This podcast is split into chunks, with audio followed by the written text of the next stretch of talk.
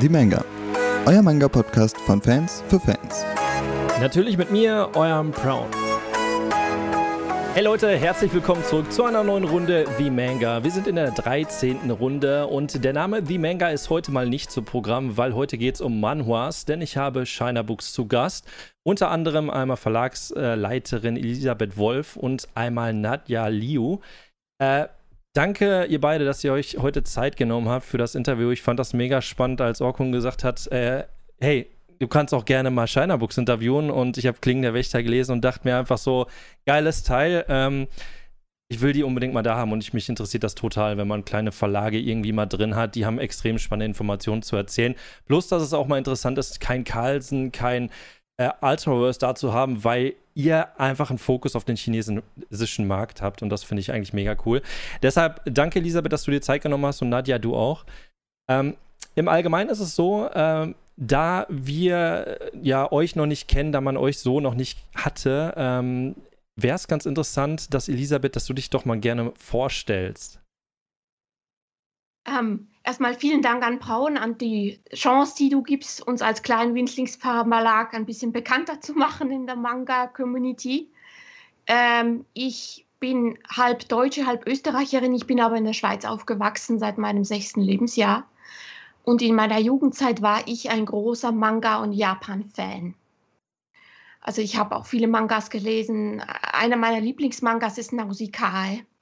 Hm. Ich mochte auch sehr gerne Akira.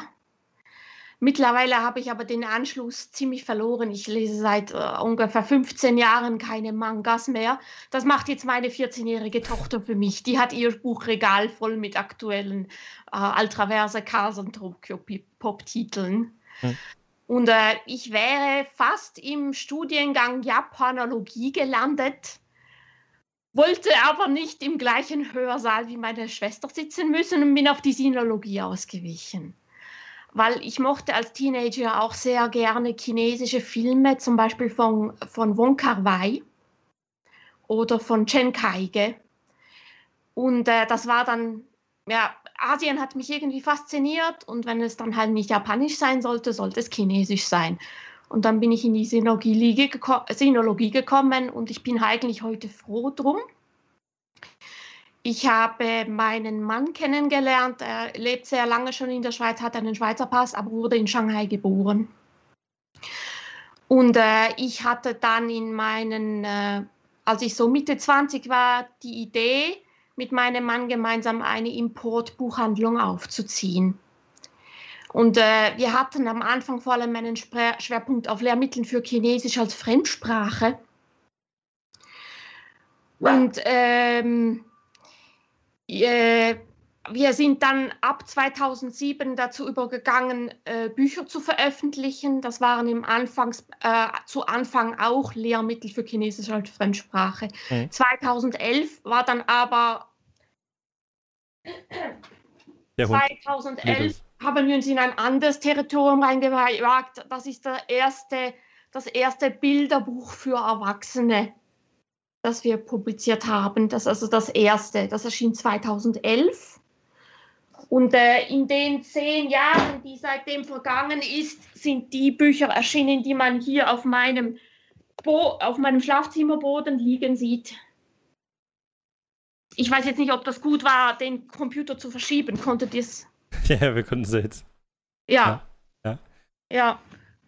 Und äh, also ich, ich bin dadurch einfach hineingerutscht, dass ich einfach aus Neugierde und Interesse äh, während der Zeit, als ich die Importbuchhandlung betrieben habe, alle möglichen Bücher aus China blind bestellt habe, gerade was so ich auch auf der Bestsellerliste gesehen habe in China, mhm. in allen Kategorien. Also ich habe Romane bestellt, Kinderbücher und eben auch Comics. Und dann habe ich gemerkt, oh, aus, aus China, Taiwan, Hongkong gibt es aber auch wirklich tolle Comics, tolle Künstler, die kennt bei uns aber einfach kein Mensch. Warum ist das so? Sie haben Künstler, die können wirklich mit den Japanern mithalten. Und dann habe ich mir gedacht, das könnte man doch versuchen zu ändern. Hm. Also so ist es, so bin ich da reingerutscht. Okay. Werden wir aber gleich auf jeden Fall nochmal genauer drauf eingehen. Deshalb habe ich mir noch ein paar Fragen für euch überlegt. Nadja, was machst du denn bei Shiner Books? Ja, hallo zusammen. Also ich bin Nadja. Also ich bin äh, Lektorin und Lizenzberaterin von China Books. Ja, meine Aufgabe sind sehr deutlich zwei. Also einmal ähm, ja, also die Übersetzen, äh, Übersetzung mal checken, ob einfach äh, gut übersetzt sind oder nicht. Und einmal, äh, das ist auch meine wichtigste Aufgabe, ich suche einfach die besten Werken oder die guten Werken aus, die für, also für deutschen Marken geeignet sind. Ja. Okay. Mega cool. Um, ähm, ja. Äh, ich möchte darauf hinweisen, sehr viele, äh, sehr viele Titel in unserem Verlag sind deswegen in unserem Programm, weil Nadia uns den Tipp dafür gegeben hat. Unter anderem auch die Klingen der Wächter, da stammte auch der Tipp von ihr. Elisabeth, du hast uns jetzt schon Fragen weggenommen. das kannst du doch nicht machen. Nein, alles gut. Ähm, Im Allgemeinen werden wir da auf jeden Fall auf die Lizenzen und dergleichen alles noch so ein bisschen eingehen. Äh, auch äh, Fragen direkt an Nadja und so weiter. Da haben wir uns auf jeden Fall einiges äh, überlegt. Ähm, im Allgemeinen, du hattest ja gerade schon ein bisschen ausführlicher äh, erzählt, Elisabeth. Ähm, wie ist das denn so? Wie, seit wann gibt es jetzt direkt China Books? Und äh, du hattest ja gerade schon das so ein bisschen gesagt, wie das entstanden wurde. Ähm, wann, wann kam das erste Mal, wo du sagst, okay, das ist jetzt ein richtiger Verlag? Also, das kann man jetzt so zeigen, so, das ist immer so schwierig zu greifen. Ja, wann, wann? Ähm, das war eigentlich von Anfang an nicht geplant. Also ich hatte nie, also äh, das hat sich so ergeben, wir waren 2017 an der Frankfurter Buchmesse und ein Verlag mit China hatte sich mit einem anderen staatlichen äh, Kon Konzern, der in Deutschland eine Vertriebsniederlassung hatte, darüber geeinigt, dass die ein Lehrmittel auf Deutsch übersetzen lassen wollen, also eine Lehrmittelreihe. Ich sage jetzt nicht welche Lehrmittelreihe. Und die wollten eigentlich eine große Zeremonie machen, ein Tamtam mit Presse, mit Medien und Pressefoto von der Vertragsunterzeichnung auf der Buchmesse. Aber die haben sich in letzter Minute zerstritten, wissen nicht wieso, und das wurde abgeblasen, das Ganze. Und dann sind wir an den Verlag herangetreten und wir haben dem Verlag gesagt, wir, wir importieren jetzt schon eure Bücher ähm, und wir verkaufen eure Bücher auch ganz gut. Wie wäre es, wenn ihr uns doch diese Lehrmittelreihe übersetzen lasst und hier vertreiben lasst? Und dadurch bin ich in das Verlagsbusiness hineingestolpert. Durch diesen Zufall. Ja, ohne diesen Zufall wäre es vielleicht ganz anders gekommen. Okay, dann haben wir ja Glück, dass dieser Zufall passiert ist, sonst hätten wir die Lizenzen, die ihr jetzt nach Deutschland geholt habt oder allgemein in die Schweiz oder nach Deutschland, wäre sozusagen ja nicht passiert. Ähm, Im Allgemeinen, wo ich jetzt das Wort schon so in den Mund genommen habe, äh, Schweiz. Ihr sitzt ja eigentlich in der Schweiz, soweit ich das weiß. Ihr habt ja keinen direkten Hauptsitz oder dergleichen. Aber war schon immer der Hauptfokus in der Schweiz oder habt ihr dann immer direkt gesagt, ihr seid in der Schweiz zugegen und in Deutschland zugegen? Wie ist da so dieses Zusammenspiel zwischen Schweiz und Deutschland? Ich bin bei China Books die einzige, die in der Schweiz sitzt. Alle anderen, die Nadia, die Ying, der Orokun, sitzen in Deutschland. Und wir haben auch in Deutschland eine Niederlassung. Und äh, also man kann eigentlich nicht sagen, dass wirklich der Standort oder der wichtigste Ort die Schweiz ist. Es ist eigentlich mehr international, äh, also es ist verteilt im deutschsprachigen Raum. Und äh, ja, ich, ich, ich bin halt, meine Eltern haben entschieden, als ich ein Kind war, in die Schweiz zu übersiedeln. Und meine Kinder, die sind äh, jetzt ähm, 13 äh, und 15 sind hier im Schulsystem und solange die im Schulsystem drinnen sind hier, kann ich auch nicht den Wohnort wechseln. Also das hat mehr private Gründe. Okay. Aber, ja. Ja. Aber du, du willst aus der Schweiz, möchtest du wieder nach Deutschland? Wie kannst du nur? ich finde die Schweiz richtig schön. Also, als ich da beim Urlaub war, ich finde das mega geil, wenn man da die ganzen Berge und was weiß ich was alles ja. hat. Äh, ich würde da, glaube ich, auch gerne wohnen. Also, die Schweiz ist schon was Schönes. Deshalb. Ja. Aber es war halt in meinem Fall nie meine Entscheidung, es war okay. eine Entscheidung, die meine Eltern für mich getroffen haben, ja. sozusagen. Ja. Ähm, Im Allgemeinen, ähm, wie ist es denn so, wenn wir jetzt ein bisschen mehr auf den Verlag eingehen? Äh, ihr hattet es ja schon gesagt, ihr habt sowas wie äh, die Klingen der Wächter oder was wir hier haben, in den tiefen Wäldern träumen.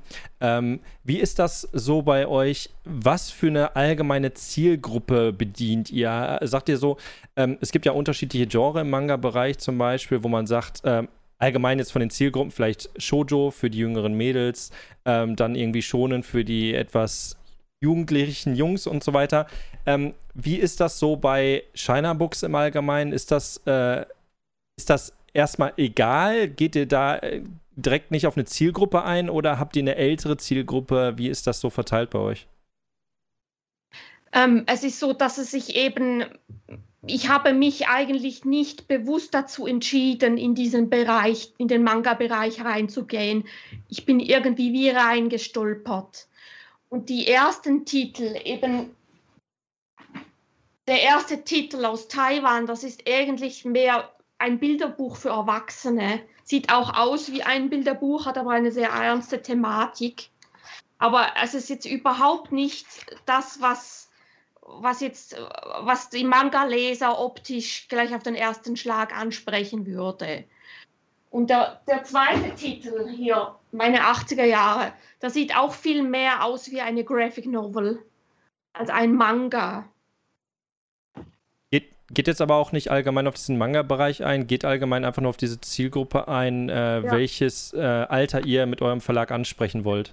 Ähm, also wir, wir haben Titel für ganz unterschiedliche Geschmäcker, mhm. aber ich würde sagen, der, der größte gemeinsame Nenner ist bei unseren Büchern, die dienen nicht allein der Unterhaltung durch unsere Bücher, erfährt man mehr über Taiwan, China, Hongkong, die Chine den chinesischen Kulturraum. Mhm.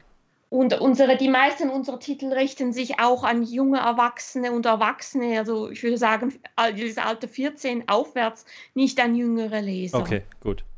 Und äh, wir haben recht viele autobiografische Bücher und Jugenderinnerungen. Mhm. Also eben das wäre eine Jugenderinnerung an Taiwan in den 80er Jahren. Mhm. Diese Reihe hier, der Freivogelflieg, das sind Jugenderinnerungen an Westchina in den 90er Jahren. Mhm. Die Autorin ist 1983 geboren, ich bin 1982 geboren, also sie ist praktisch meine Generation. Mhm. Und äh, dann haben wir auch relativ viele äh, historische Comics. Mhm. Zum Beispiel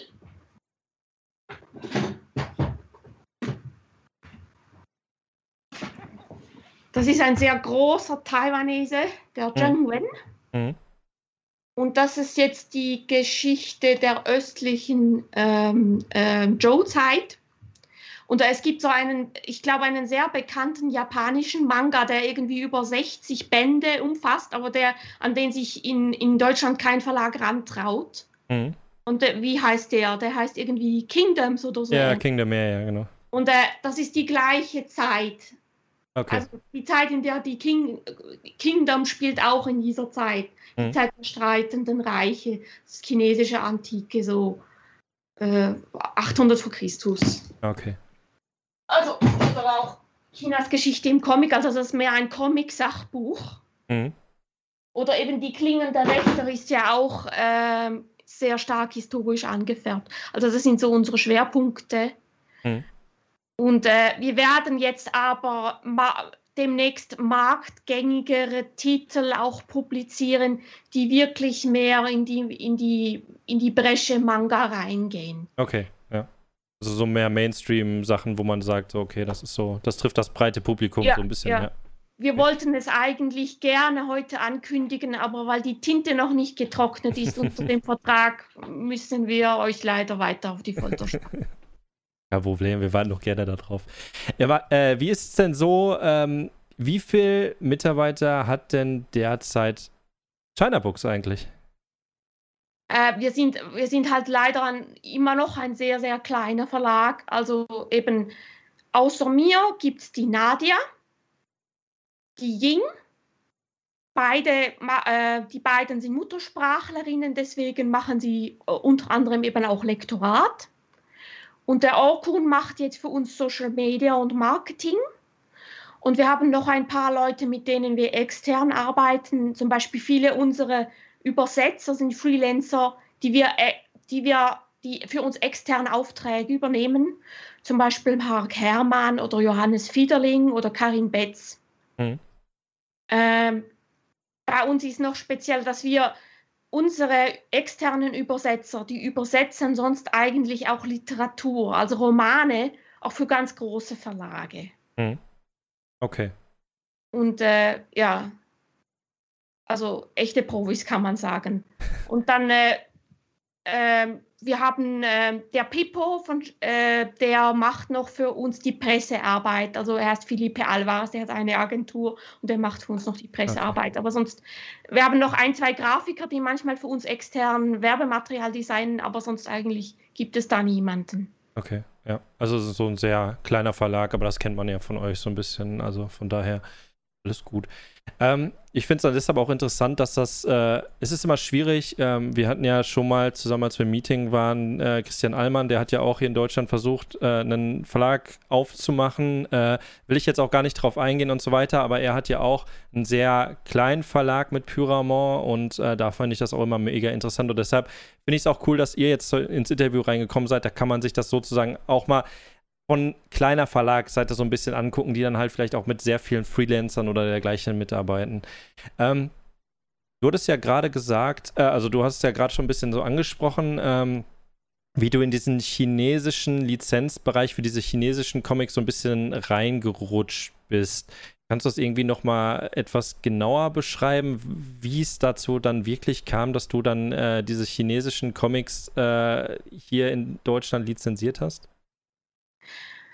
Ähm, also eben, ich war ja, hatte ja früher zuerst eine Importbuchhandlung. Mhm. Und für diese Importbuchhandlungen habe ich einfach auch für mich aus Neugierde einfach Buchproben, Buchmuster bestellt.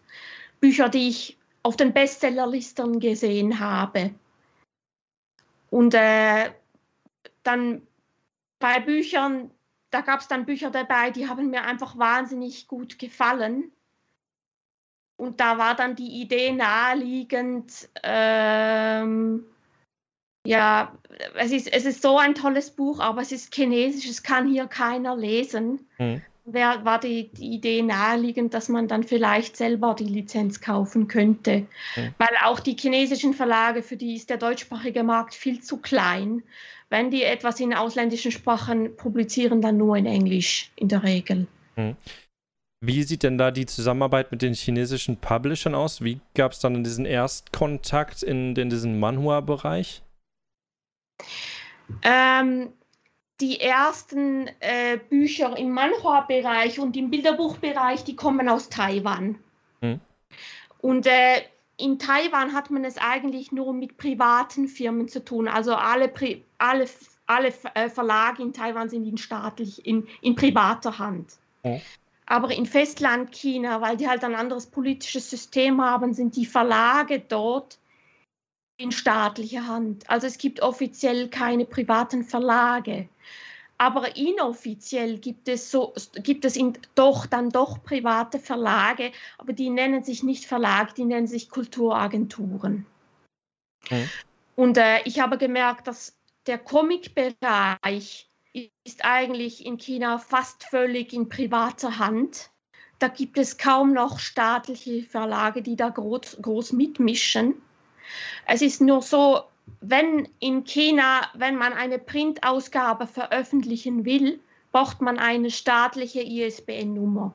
Und um die staatliche ISBN-Nummer zu bekommen, ist man gezwungen, mit staatlichen Verlagen zusammenzuarbeiten. Das heißt, diese privaten Verlage, die offiziell keine richtigen Verlage sind, müssen sich die ISBN-Nummern bei den staatlichen Verlagen teuer kaufen. Ah, okay. Aber es ist in China mittlerweile so, dass die Comics in der Regel zuerst online veröffentlicht werden als Online-Comic und erst wenn die, wenn, wenn, wenn die merken, es gibt eine riesige Fanbase, es lohnt sich auch, eine Printausgabe nachzuwerfen, erst dann machen sie die Printausgabe. Okay. Aber es kommt zuerst das Online-Comic und dann nur, wenn ein, der Erfolg kommt, dann kommt später auch die Printausgabe. Ah. Vielleicht kann aber Nadia da noch mehr dazu erzählen. Mhm. Also, ja, Nadja. Soll ich jetzt sagen? ja, klar, hau raus. okay. Also, äh, das ist ein bisschen kompliziert. Also, das ist eine lange Geschichte. Also, vorher gibt es einfach in China nicht so viel äh, Manhwas oder Mangas oder Comics. Viele sind einfach illegal, also beraubten Kopie von, aus Japan oder aus Europa, aus den USA einfach. Und ähm, seit äh, 2000, Anfang von 2000, also gibt es einfach dann auf Internet sehr viele Seiten, zum Beispiel Yuyaoqi, also U17. Äh, und es gibt danach Bilibili, Xinmanhua und, äh, und noch welche. Und drauf werden einfach sehr viele ähm, Manhua veröffentlicht. Und ähm, das ist sehr populär gew also geworden. Und ähm, ja, wie Elisabeth gesagt hat, ähm, dann werden einfach diese Werken erst einfach dann äh, gedruckt. Ja. Okay. Wie, wie reagieren? Also Elisabeth, du hast das ja gerade schon gesagt, ähm, es ist immer ein bisschen schwierig. Ähm, China sieht uns so ein bisschen als kleinen Markt. Wie reagiert denn China darauf, wenn du so eine chinesische Lizenz anfragst für Deutschland? ist das ähm, schwierig?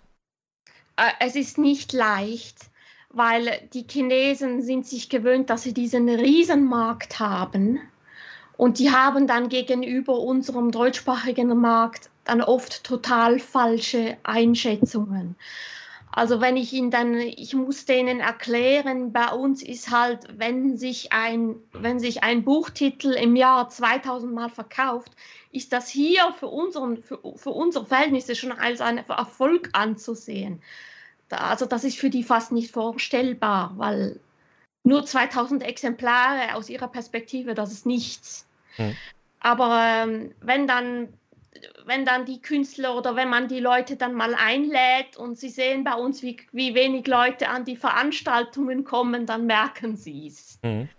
Ja, also es ist oft das Problem, dass sie, dass man ihnen erklären muss, wie klein der Markt ist in Relation zum chinesischen ja. Markt.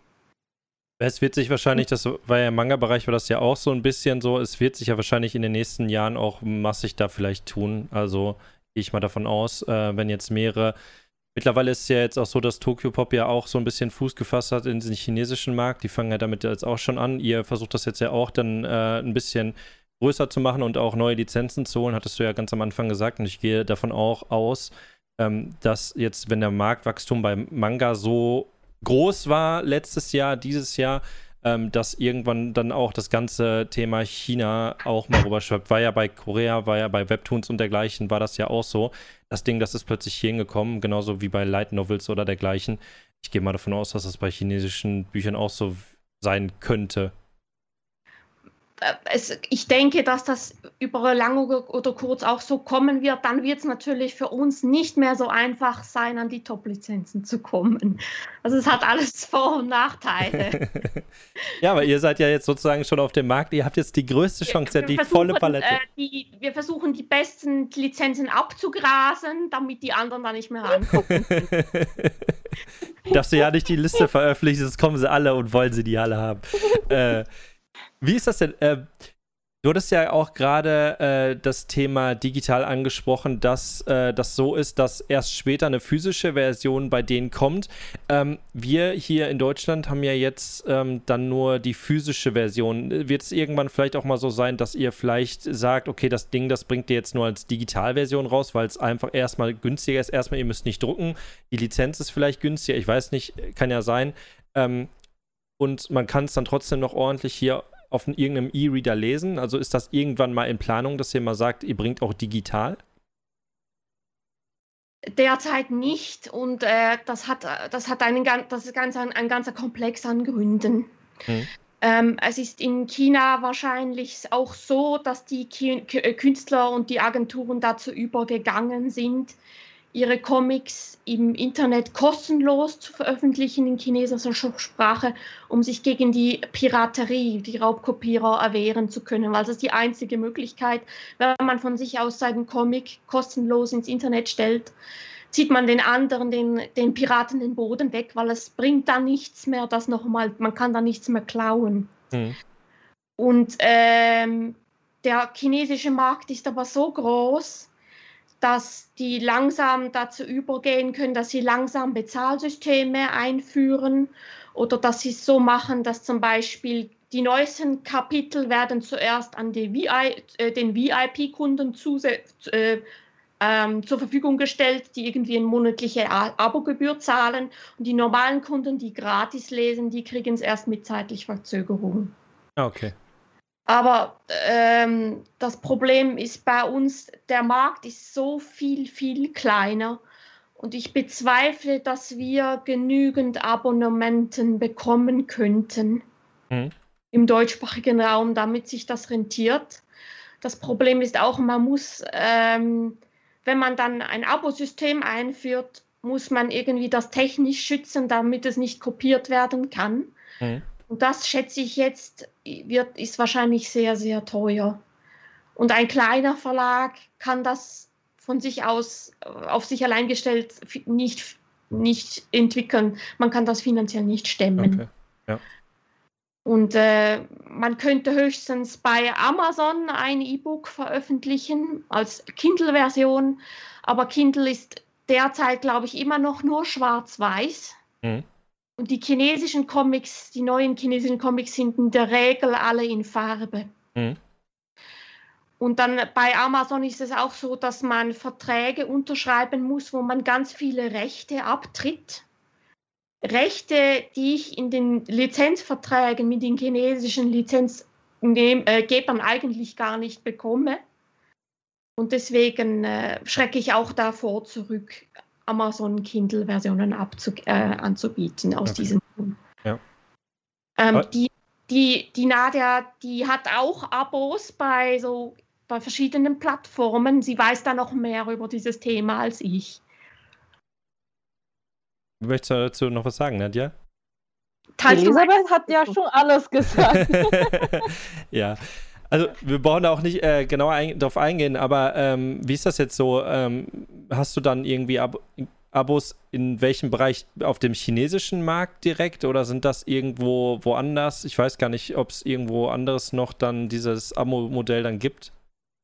Ähm, ist es eigentlich, ist es da eigentlich so, dass äh, ich, die Frage, die habe ich so, glaube ich, gar nicht auf dem Schirm ähm, werdet ihr wahrscheinlich haben. Ist es, wisst ihr über den amerikanischen oder den englischsprachigen äh, Markt Bescheid, ob es da öfters mal chinesische Veröffentlichungen gibt?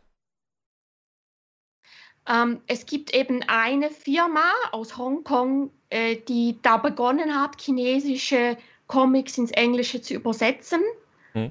Äh, es gibt wahrscheinlich, es gibt sogar mehrere, muss man sagen. Aber mir ist einfach bei einer Firma aufgefallen, dass die hatten zwar ein Abosystem auf ihrer Webseite, aber das wird, wurde irgendwie geknackt. Mhm. Kann, man kann mittlerweile deren Comics alle auf illegalen Seiten lesen, also niemand muss mehr da was dafür bezahlen. Und das schreckt mich dann als Verlegerin eben auch ab, das Gleiche zu versuchen. Mhm. Okay. Kommen wir mal ein bisschen zu, äh, ja, was, was jetzt nicht diesen, äh, ja, wobei ist schon wieder dieses schlimme Thema Corona und so weiter. Ähm, es werden ja dieses Jahr keine Messen richtig eigentlich stattfinden. Es ist ja hier irgendwie nur die Dokumi angekündigt und unten in Stuttgart ist auch noch eine Messe angekündigt. Ich weiß, glaube ich, die normale Comic-Con, ich weiß es gar nicht. Ähm, ihr wart ja damals auf der Münchner, auf dem Münchner Comic Festival. Ähm, und habt da, das hast du gerade schon so ein bisschen erzählt, habt da mit Taiwan kooperiert. Wie kam es dazu im Detail? Ähm, ich hatte früher eine taiwanesische Mitarbeiterin, hm. die habe ich nach Berlin geschickt und die hat das sehr geschickt für uns eingefädelt. Die hat sich mit dem, mit dem Botschaftspersonal, also die haben eine Kulturabteilung, mit denen hat sie sich getroffen und die konnte, die, äh, konnte sie davon äh, überzeugen, das mit uns zu probieren. Mhm. Äh, ja, so, so wurde das in die Wege geleitet. Ach. Ja. Es, also und äh, es gibt eine taiwanesische Botschaft in Berlin, aber sie darf sich halt nicht Botschaft nennen. Aber okay. Also so ein bisschen Vitamin B und dann so.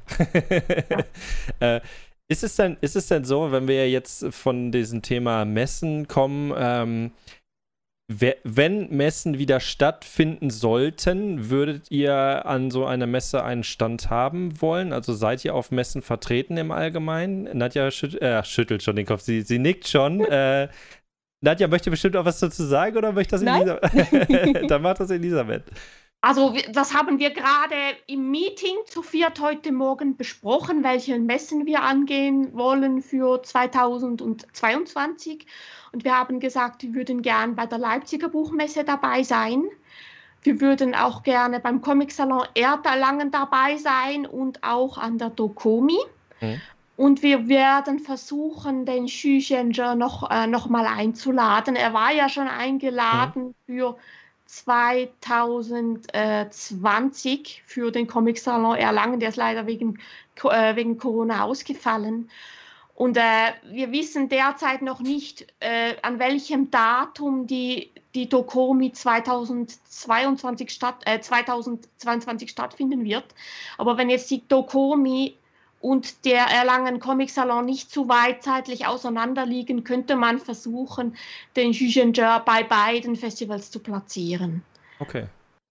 Das, ja. das ist auf jeden Fall mal cool. Ähm, für 2021 dann wahrscheinlich keine Dokomi geplant, sollte sie stattfinden. Die ist ja im August, ist die ja dieses Jahr.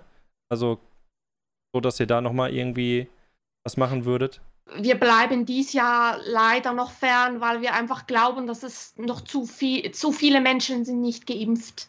Mhm. Deswegen macht es derzeit keinen Sinn. Auch die Mitarbeiter von uns sind teilweise noch nicht geimpft oder nicht vollständig geimpft. Okay. Ja.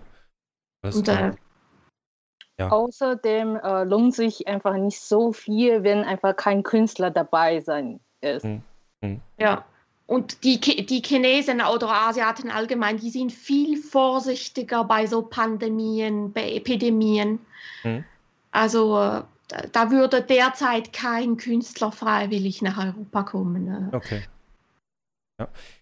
Wie ist das, äh, wenn wir jetzt allgemein mal auf den deutschen Markt gucken? Ähm, und ich komme ja so ein bisschen aus dem Manga-Bereich, das weiß man ja. Ähm, wir haben ja hier sehr viele größere Verlage, die jetzt auch schon lange im Game sind, die schon massig äh, Manga-Lizenzen und so weiter nach Deutschland geholt haben, unter anderem auch richtig äh, erfolgreiche Lizenzen aus Japan direkt.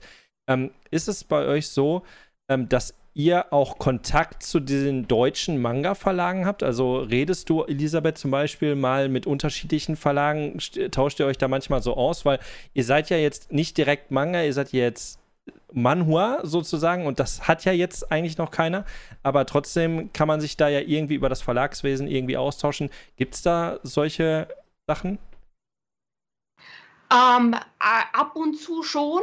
Mhm. Also ich wäre, wenn jetzt äh, da irgendein Verlag gerade mithört, ich wäre nach wie vor sehr interessiert an einer Vertriebskooperation. Ähm, also ich wäre da sogar bereit, also Imprint-Status zu nehmen für China Books, damit wir einfach bessere Vertriebsmöglichkeiten bekommen könnten.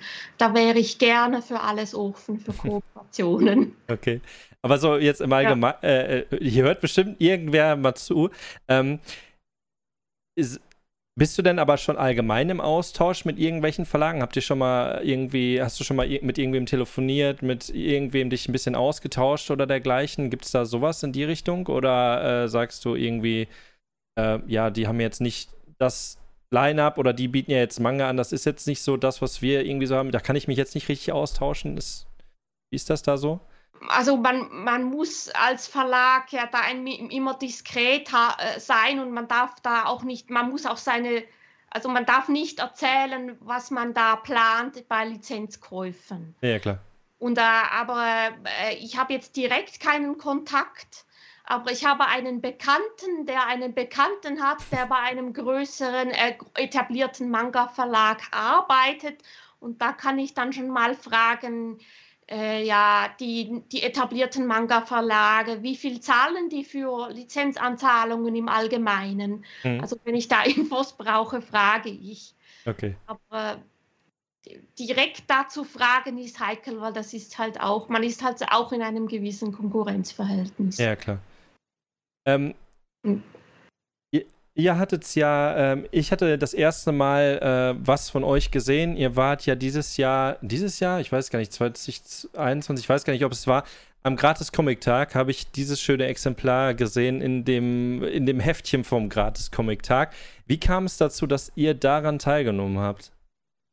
Also wurdet ihr angefragt, habt ihr gesagt, okay, wir möchten da irgendwie gerne daran teilhaben? Irgendwer hat euch, ich weiß es nicht, wie, wie, wie läuft das so ab? Wie, wie, wie kam es dazu, dass plötzlich die Klingen der Wächter in diesem Heftchen vom Gratis-Comic-Tag war? Ähm, ich, ich, ich weiß es nicht mehr so genau. Der Gratis-Comic-Tag wird organisiert vom Schreiber-Leser-Verlag. Mhm.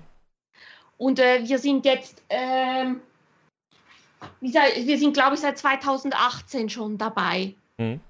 Ach, also okay. 2018 hatten wir ein Heft zu Der Freivogel fliegt. Mhm. Und ein weiteres Heft zu In tiefen Wäldern Träumen lauschen, wenn ich mich richtig erinnere. Ja. Und äh, oder 2019 hatten wir ein Heft zu Jimmy Liao und ein Heft zu In tiefen Wäldern Träumen lauschen. Und äh, 2020 hatten wir ein Heft über Mein Weg, das ist immer noch nicht erschienen, und ein Weg zu die Klingen der Wächter. Hm. Und äh, der Schreiber- und Leserverlag, der war am Anfang auch ein bisschen skeptisch, wie das viele halt sind, wenn sie zum ersten Mal hören, Comics aus China, was soll das? Mhm. Aber dann irgendwie hat man uns eine Chance gegeben und seitdem, seit 2000, also ich würde auch gerne in der Zukunft immer dabei bleiben und ich möchte gern weiter auch mitmachen beim Gratis Comic Tag. Sobald, solange man uns dabei haben will, möchte ich gern dabei bleiben. Okay. Also ja, es, ist auch schön für die Leute, dass die dann mal so ein bisschen so Einblicke und sowas kriegen. Deshalb, da kamen dann halt auch viele auf Klingen der Wächter. Also als es dann wirklich dann halt auch rauskam, äh, da habe ich es dann auch das erste Mal so sozusagen auf dem Tisch liegen gehabt, wo mir dann einer sagte, hey, hast du das eigentlich schon gesehen beim gratis Comic-Tag? Das ist bestimmt was für dich. Und ich dachte mir im Allgemeinen so, ist immer, ist immer, bei mir ist das zum Beispiel immer schwierig, wenn man einen neuen Bereich irgendwie anfängt zu lesen, sei es zum Beispiel jetzt Webtoon-Bereich oder jetzt dann auch der Manua-Bereich, da habe ich mich noch so ein bisschen vorgewehrt, muss ich ganz ehrlich gestehen, aber als ich dann sozusagen das erste Mal den Manual in der Hand hatte und reingelesen habe, ähm, ist es dann auch bei mir sozusagen passiert, dass ich dann einfach, einfach gedacht ja, wie kann das einfach sein, dass du den so spät dann irgendwie gekauft hast? Ähm, das, weiß ich nicht, das ist dann halt einfach mal irgendwie so. Wie ist denn, wo wir jetzt beim Gratis-Comic-Tag waren, ähm, äh, die Heftchen, die liegen ja im stationären Handel sozusagen aus diesen Comic-Läden. Wie ist denn da steht ihr in Kontakt mit dem stationären Handel im Allgemeinen? Wie ist da sozusagen das, das, das Vorgehen oder das Allgemeine, dass ihr äh, da eure ähm, Manuas reinbekommt? Oder ist das, äh, also steht ihr überall im stationären Handel oder gibt es da irgendwie so Sachen, wo man dann sagt, so, okay, da kann man euch jetzt nicht direkt finden? Eben, das ist, das ist wieder so ein, äh, also, ein, also ist ein trauriges Thema für die kleinen Verlage, so einen kleinen Verlag wie uns. Mhm. Weil für kleine, für die ganz kleinen Verlage ist es im Allgemeinen schwierig, in den Buchhandel reinzukommen. Wir werden gelistet bei den großen Barsortimenten, das sind die Zwischenhändler im Buchhandel. Die heißen in Deutschland KNV, Libre, Umbreit, Könemann. Also die listen uns alle, das ist schon mal gut. Und äh, unsere Titel sind auch verfügbar über PPM. Das ist ein, ein Spezialsortiment für den Comic-Fachhandel. Mhm.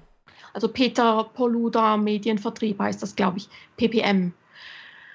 Ähm, es ist so halt, die bei den großen Ketten wie zum Beispiel Thalia oder Hugendubel, da entscheidet in der Regel nicht mehr der, Verka der Verkäufer in der Filiale, wie das Buchregal befüllt wird, wie es bestückt wird, sondern das macht in äh, zunehmendem Maß nur noch der Zentraleinkauf.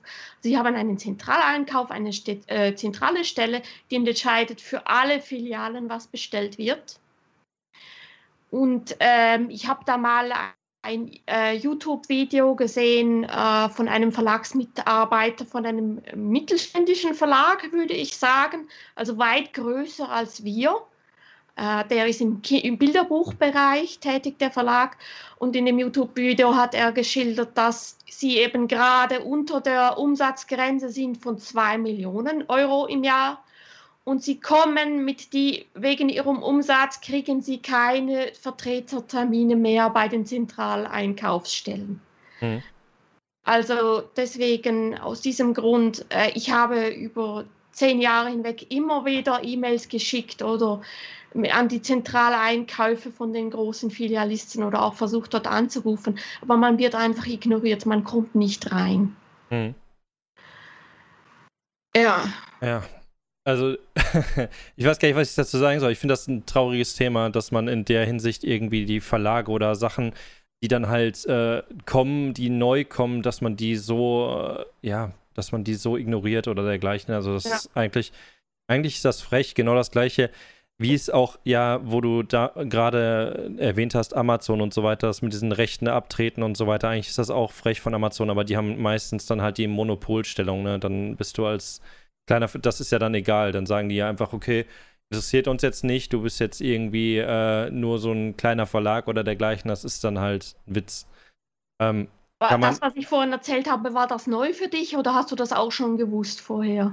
Nein, ich wusste, ich wusste das auch ja. schon äh, äh, so ungefähr. Also bei Amazon zum Beispiel ist es ja auch bei anderen Sachen so. Ist jetzt nicht nur so bei Büchern oder dergleichen, dass du Rechte abtreten musst. Das ist ja auch bei anderen Produkten oder dergleichen, ist das ja auch gang und gäbe. Ähm, deshalb ist das für mich auch dahingehend nichts Neues. Aber ich finde es halt, wenn man es jetzt dann mal aus einer Verlagssicht hört, zum Beispiel bei einem Thalia oder dergleichen, wo die dann halt sagen, okay, äh, ja, der Verkäufer macht es jetzt nicht, der hat jetzt nicht diesen Marktüberblick oder dergleichen und würde jetzt seine Bücherregale erfüllen, dass das irgendwer dann macht, der dann einfach nur noch auf Zahlen guckt und sagt, okay, ähm, was ich, die Klingen der Wächter oder sowas, das wollen wir jetzt nicht im Regal stehen haben oder dergleichen. Wenn es sogar im Regal stehen würde, dann wird es ja auch wahrscheinlich so gepackt, dass ihr auch nicht in dem Sichtbereich sozusagen seid. Da gibt es ja auch noch dieses äh, interessante Spielchen, was man da immer noch so treibt. Ähm, ja. Das ist ganz richtig. Ich habe auch gehört, also von anderen Leuten in der Branche, dass die sichtbaren Plätze, wenn zum Beispiel da ein äh, Bücher auf dem Büchertisch liegen, dass das nochmal bezahlt werden muss von den Verlagen. Mhm. Also die, die, die Verlage zahlen dafür auch noch Geld an die Filialen, an die Ketten, damit ihre Bücher ein bisschen sichtbarer platziert werden. Okay. Also das ist halt, ja, das ist halt das liebe Spielchen Geld, wer Geld, äh, Geld regiert die Welt sozusagen, wer dann halt, äh, ja. Ist ein schwieriges Thema, finde ich trotzdem irgendwie in, eins, äh, in irgendeiner Weise irgendwie schwierig, dann halt da irgendwie Fuß zu fassen und dann als neuer Verlag in diesem chinesischen Bereich dann irgendwie dann auch in den Markt reinzukommen und so weiter. Ähm, ja, kann ich euch auf jeden Fall nur die Daumen drücken, dass das in Zukunft dann halt auch noch besser wird und so weiter und dass die dann auch irgendwann mal merken, ähm, dass euer Verlag oder beziehungsweise eure Reihen, ich habe zum Beispiel von, ähm, im Allgemeinen, ich wiederhole mich ja da immer, Kling der Wächter zum Beispiel noch nie was Schlechtes gehört. Ähm, deshalb, also wundert es mich einfach, aber wenn da irgendwie nur ein Controller oder sowas auf diese Reihen guckt und guckt, ob die Dinger Umsatz machen oder ob sie gefallen, ähm, wenn den das nicht interessiert, dann ist das halt so. Ähm, dahingehend ähm, habt ihr ja auch, äh, wenn wir auf diesen Verkauf all eingehen, aber diesen Digitalverkauf äh, auf Internetseiten oder dergleichen, habt ihr ja auch vor kurzem, ich weiß gar nicht, vor ein paar Monaten, habt ihr eure neue Internetseite released. Ähm, die Internetseite, die ist auf äh, de verfügbar und auf CH sieht sie, glaube ich, noch ein bisschen anders aus. Kann das sein? Also ihr seid da noch nicht synchron oder hat sich das, ist das schon auf beiden Seiten gleich? Ähm, äh, Chidabooks.ch ist der ursprüngliche Online-Shop von der Importbuchhandlung. Mhm. Und wir haben uns auch wegen Corona dazu entschlossen, dass wir das Importgeschäft aufgeben. Und äh, Chinabooks.ch ist technisch vollkommen veraltet.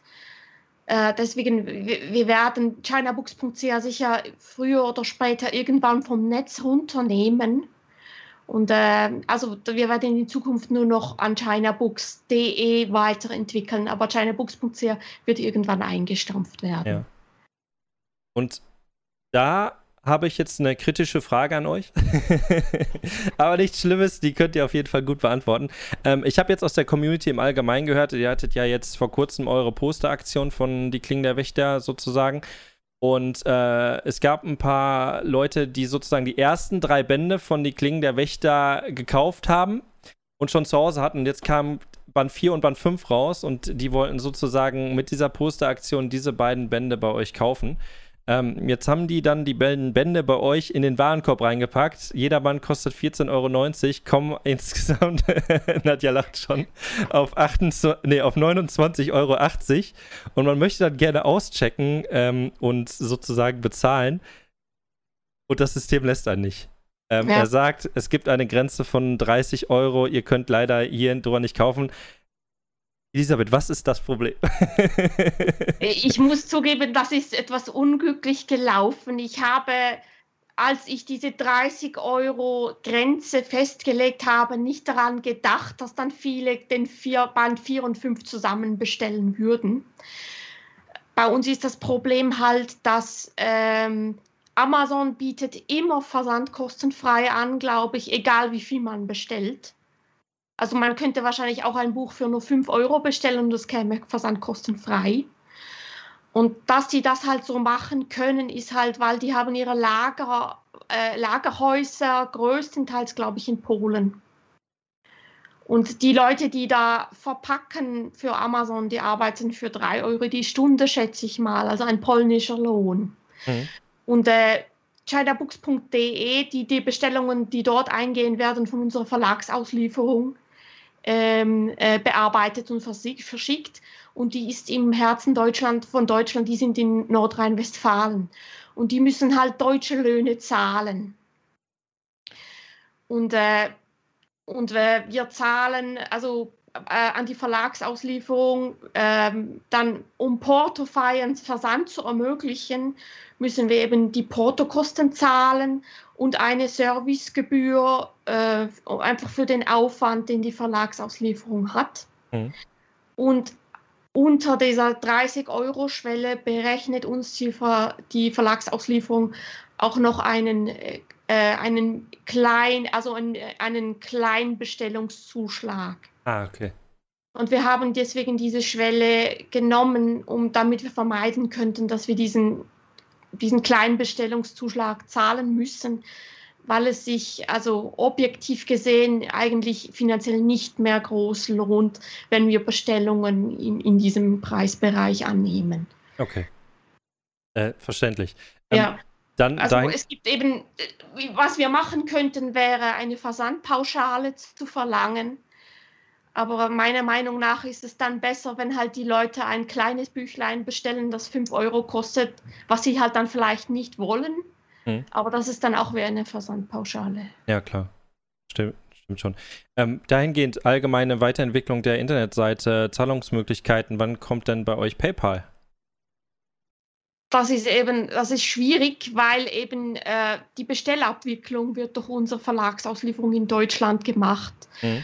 Und die sind eigentlich sehr zuverlässig. Ich bin schon seit, äh, seit über 15 Jahren bei denen. Ich bin sehr zufrieden mit denen. Aber die bieten einfach derzeit weder PayPal noch Kreditkarten an. Okay. Und äh, das ist halt auch wieder, äh, denke ich, hängt halt auch damit zusammen, dass wenn du ein großer Anbieter bist mit hohen Umsätzen, geben dir die Kreditkartenfirma oder PayPal sehr, sehr gute Konditionen. Und wenn du ein kleiner Anbieter bist, dann wird es schwierig, dann kriegst du nur sehr schlechte Kon äh, Konditionen. Mhm. Ja, deswegen auch bei unserem Schweizer Shop, ich habe nie Kreditkartenpayment oder PayPal-Payment eingeführt aus diesem Grund. Okay. Ja. ja, das ist ja diese extra Gebühr und so weiter, die man dann noch irgendwie irgendwie ausrichten muss und dergleichen. Ich kann das schon verstehen und bei Kreditkarten ist es wirklich auch nochmal eine andere Hausnummer. Da ist, glaube ich, noch höher als bei PayPal selber. Ähm, kommen wir auf den Manhua und Lizenzbereich. Wir haben jetzt so ein bisschen mehr über den Verlag und so weiter gesprochen. Äh, jetzt kommt das so ein bisschen mehr in diese Lizenzen, was ihr eigentlich so habt, äh, wo ihr überhaupt eure Bücher habt und so weiter. Aber das Erste, was ich überhaupt erstmal wissen möchte, von jedem von euch, Elisabeth und Nadja, von jedem einmal eure Lieblingslizenz aus dem Manhua-Bereich. Das könnte bei euch, das könnten eure Lizenzen sein, das können aber auch Lizenzen sein, die ihr vielleicht noch gar nicht habt. Ähm, oh. nicht Lizenzen spoilern, aber ihr könnt euch das aussuchen, was, was ihr jetzt sagt. Also. Ja. Ähm, erstmal, erstmal, Nadja, ich bin keine chinesische Chefin. Du darfst deine ehrliche Meinung sagen. Es muss kein Verlagstitel von China Books sein. Oder ja, sagen wir ein, ein Verlagstitel, ja. ein Nicht-Verlagstitel? Dann ist das einfacher. Hm. Also, Elisabeth, bitte zuerst.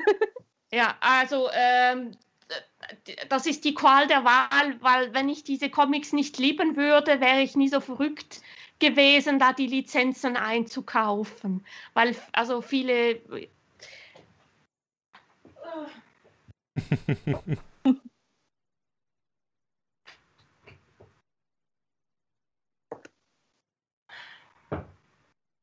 Nadja, möchtest du nicht vielleicht? Während ja. dieser Wetterung. oh, drei also, Titel sein. Drei Titel, okay. Weil äh, ich tue da sonst, ich habe das Gefühl, dann sonst, die Autoren werden nachher wütend auf mich, wenn die das Video dann sehen. also ich bin mit all diesen Autoren eigentlich, habe ich sehr gute Kontakte und äh, ja. Ähm, also zum einen natürlich die Klingen der Wächter, das, der Tipp kam von der Nadia dass das wirklich eine heiße Reihe ist. Und äh, dann auf Nadias Empfehlung hin habe ich mir die ersten Bände gekauft und gelesen.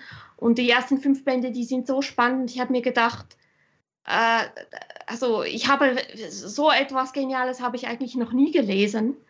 Wenn es irgendetwas geben muss, was auf dem deutschen Markt funktioniert, dann sicher das. Und äh, ja, also, weil es ist hochspannend und ich mag auch Geschichten, die historisch angehaucht sind, bei denen nicht alles fiktiv ist. Hm. Und äh, es, eigentlich bin ich jemand, der, der, der mit Kampfszenen wenig anfangen kann. Und äh, die, die, langweilen mich eigentlich sogar. Aber ich, liege, ich liebe die Intrigen, die politischen Komplotte, äh, à la Game of Thrones. Also das, das finde ich hochspannend. Ich finde, der Autor ist wahnsinnig talentiert und kann wahnsinnig gut plotten. Hm. Der kann auch wahnsinnig gut Charaktere entwerfen. Ja. Kann ich auch nur zustimmen. Ja. Auf jeden Fall. Ja. Und dann äh, eine weitere Reihe, die ich wahnsinnig toll finde, ist Der freie Vogel fliegt. Ich glaube, da kam auch am Anfang der Tipp von der Nadia, aber ich kann mich nicht mehr ganz erinnern. Ich mich auch, ich auch mal darauf hingewiesen. ja, das auf jeden Fall schon, ja. Ja. auf jeden Fall schon. Und ähm, äh, ja, wenn das der Braun lesen möchte, würden wir es ihm auch gern spendieren. Also, oh, das hat jetzt jeder mitgekriegt, kriegt was umsonst. Ja, weil äh, das ist eine autobiografische Geschichte mhm. und äh, wahnsinnig fantasievoll, stellenweise, äh, stellenweise wahnsinnig fantasievoll, aber auch sehr tief traurig manchmal, mhm. aber total aus dem Leben gegriffen, sehr realistisch. Mhm man kommt mit dieser, bekommt mit dieser Reihe ein Gespür davon, wie ist es, wenn man in China aufwächst, was ist das für ein Gefühl, was ist das für ein Lebensgefühl. Hm. Ja, auch wenn man vorher mit dem Land wenig zu tun hatte. Okay. Wenn man, die, wenn man die Reihe gelesen hat, hat man das Gefühl, ich bin selber ein bisschen in China aufgewachsen. Ah, cool, okay. Also, ja. Ja. Cooles Ding. Und dann, äh, das, das ist jetzt vielleicht optisch etwas, was Manga-Fans weniger anspricht. Aber ich liebe auch diese Reihe. Das ist ein Sachbuchcomic über die chinesische Geschichte. Und äh, das packt einfach wahnsinnig viel Informationen zusammen. Also man lernt sehr viel, sehr schnell, wie sonst kaum mit einem anderen Buch. Dann. Äh, der, der, der gleiche, der gleiche, der gleiche Nachname wie bei Nadja. Wie kann das sein, Nadja? ist das Verwandtschaft? es gibt einfach in China so viel Liu. okay. ja. Jetzt sollten wir noch ja. eine Lizenz angeben, die wir noch nicht veröffentlicht haben. Nee, beziehungsweise äh, eine Lizenz, die nicht veröffentlicht wurde, aber die ihr schön findet. Das muss jetzt auch keine sein, die ihr irgendwann lizenziert wollt. Ist jetzt nicht so, dass ich irgendwelche Leaks haben möchte oder dergleichen. Ja, aber mein, jetzt bin ich ein bisschen in der Bedulie, weil die Bücher, die Titel, die ich schön finde, da habe ich immer den Traum oder die Aspiration, die irgendwann mal lizenzieren zu wollen. Deswegen darf ich es jetzt nicht ausplaudern. Okay. Vielleicht nachher im Gespräch unter vier Augen. Wenn du aber du musst vorher eine Geheimhaltungserklärung unterschreiben und dann weiche ich ein. Achso, du musst mich eigentlich nur nett fragen. Ich bin eigentlich sehr, äh, ich du nichts oder dergleichen. Also von daher alles gut. Ähm, nee, brauchst du aber auch nicht sagen, ist alles gut. Ähm, kann, ich, kann ich voll und ganz verstehen. Vielleicht hat aber Nadja eine Lizenz, die sie dann sagt, nein, Spaß. Äh, Nadja, du bist dran. Oder Elisabeth, wolltest du noch was sagen? Nein, nein. alles gut. Die, Nadja. Die Nadja Also. hat schon oft uns Schätze ausgegraben, also das, die Nadja kann das. Also, ähm, naja, zu den Werken, die wir äh, nicht veröffentlichen haben. Ich habe eine lange Liste. Leider kann ich einfach jetzt auch nicht sagen, weil wir, wie gesagt, ähm, ja, auf unserer Warteliste sind. Deswegen. ja. ja. Also natürlich liebe ich einfach auch die Klinge der Wächter. Hier ist einmal chinesische Vision. Also hier gibt es keinen großen Unterschied. Hm. Und äh, ja, auch äh, der freie Vogelflieg finde ich auch sehr super. Also da sind einfach insgesamt nur sechs Bände und es ist einfach sehr ideal zu lesen. Und ich finde die Zeichnung von Argen so schön. Ähm, ich habe auch äh, in 2000, ich glaube, das war 2018, ja, 18 persönlich einfach Argen kennengelernt. Sie hat ja für mich immer das gezeichnet. Oh, Also, liebe Leute, wenn ihr einfach auch eine schöne Zeichnung einfach von den Zeichnern bekommen möchten, bitte besuche unseren Stand. Also hier, ähm, das war ähm, ähm, Comic Salon in Erlangen. hm. Ja, cool. Ja. Mhm. Hm. Ähm, vielleicht können wir es so machen. Ich zeige ein Bild aus einem Comic, dass die, das, wo die Nadia, dass die Nadia total verehrt und die Nadia bedrängt mich ständig, ich muss doch die Lizenz erwerben. Die Lizenzverhandlungen sind zwar vorläufig gescheitert und liegen auf Eis, aber es kann sein, dass wieder was ins Rollen kommt. Ich verrate euch weder den Künstlernamen noch den Titel, ihr kriegt, aber ihr bekommt, kommt wenigstens in den Genuss der schönen Illustration. Ja, das Okay. Dann könnt ihr, können vielleicht ein paar äh, vielleicht ein paar Manhua-Kenner erraten, um welches Werk es sich da handelt. Okay, das können wir gerne machen.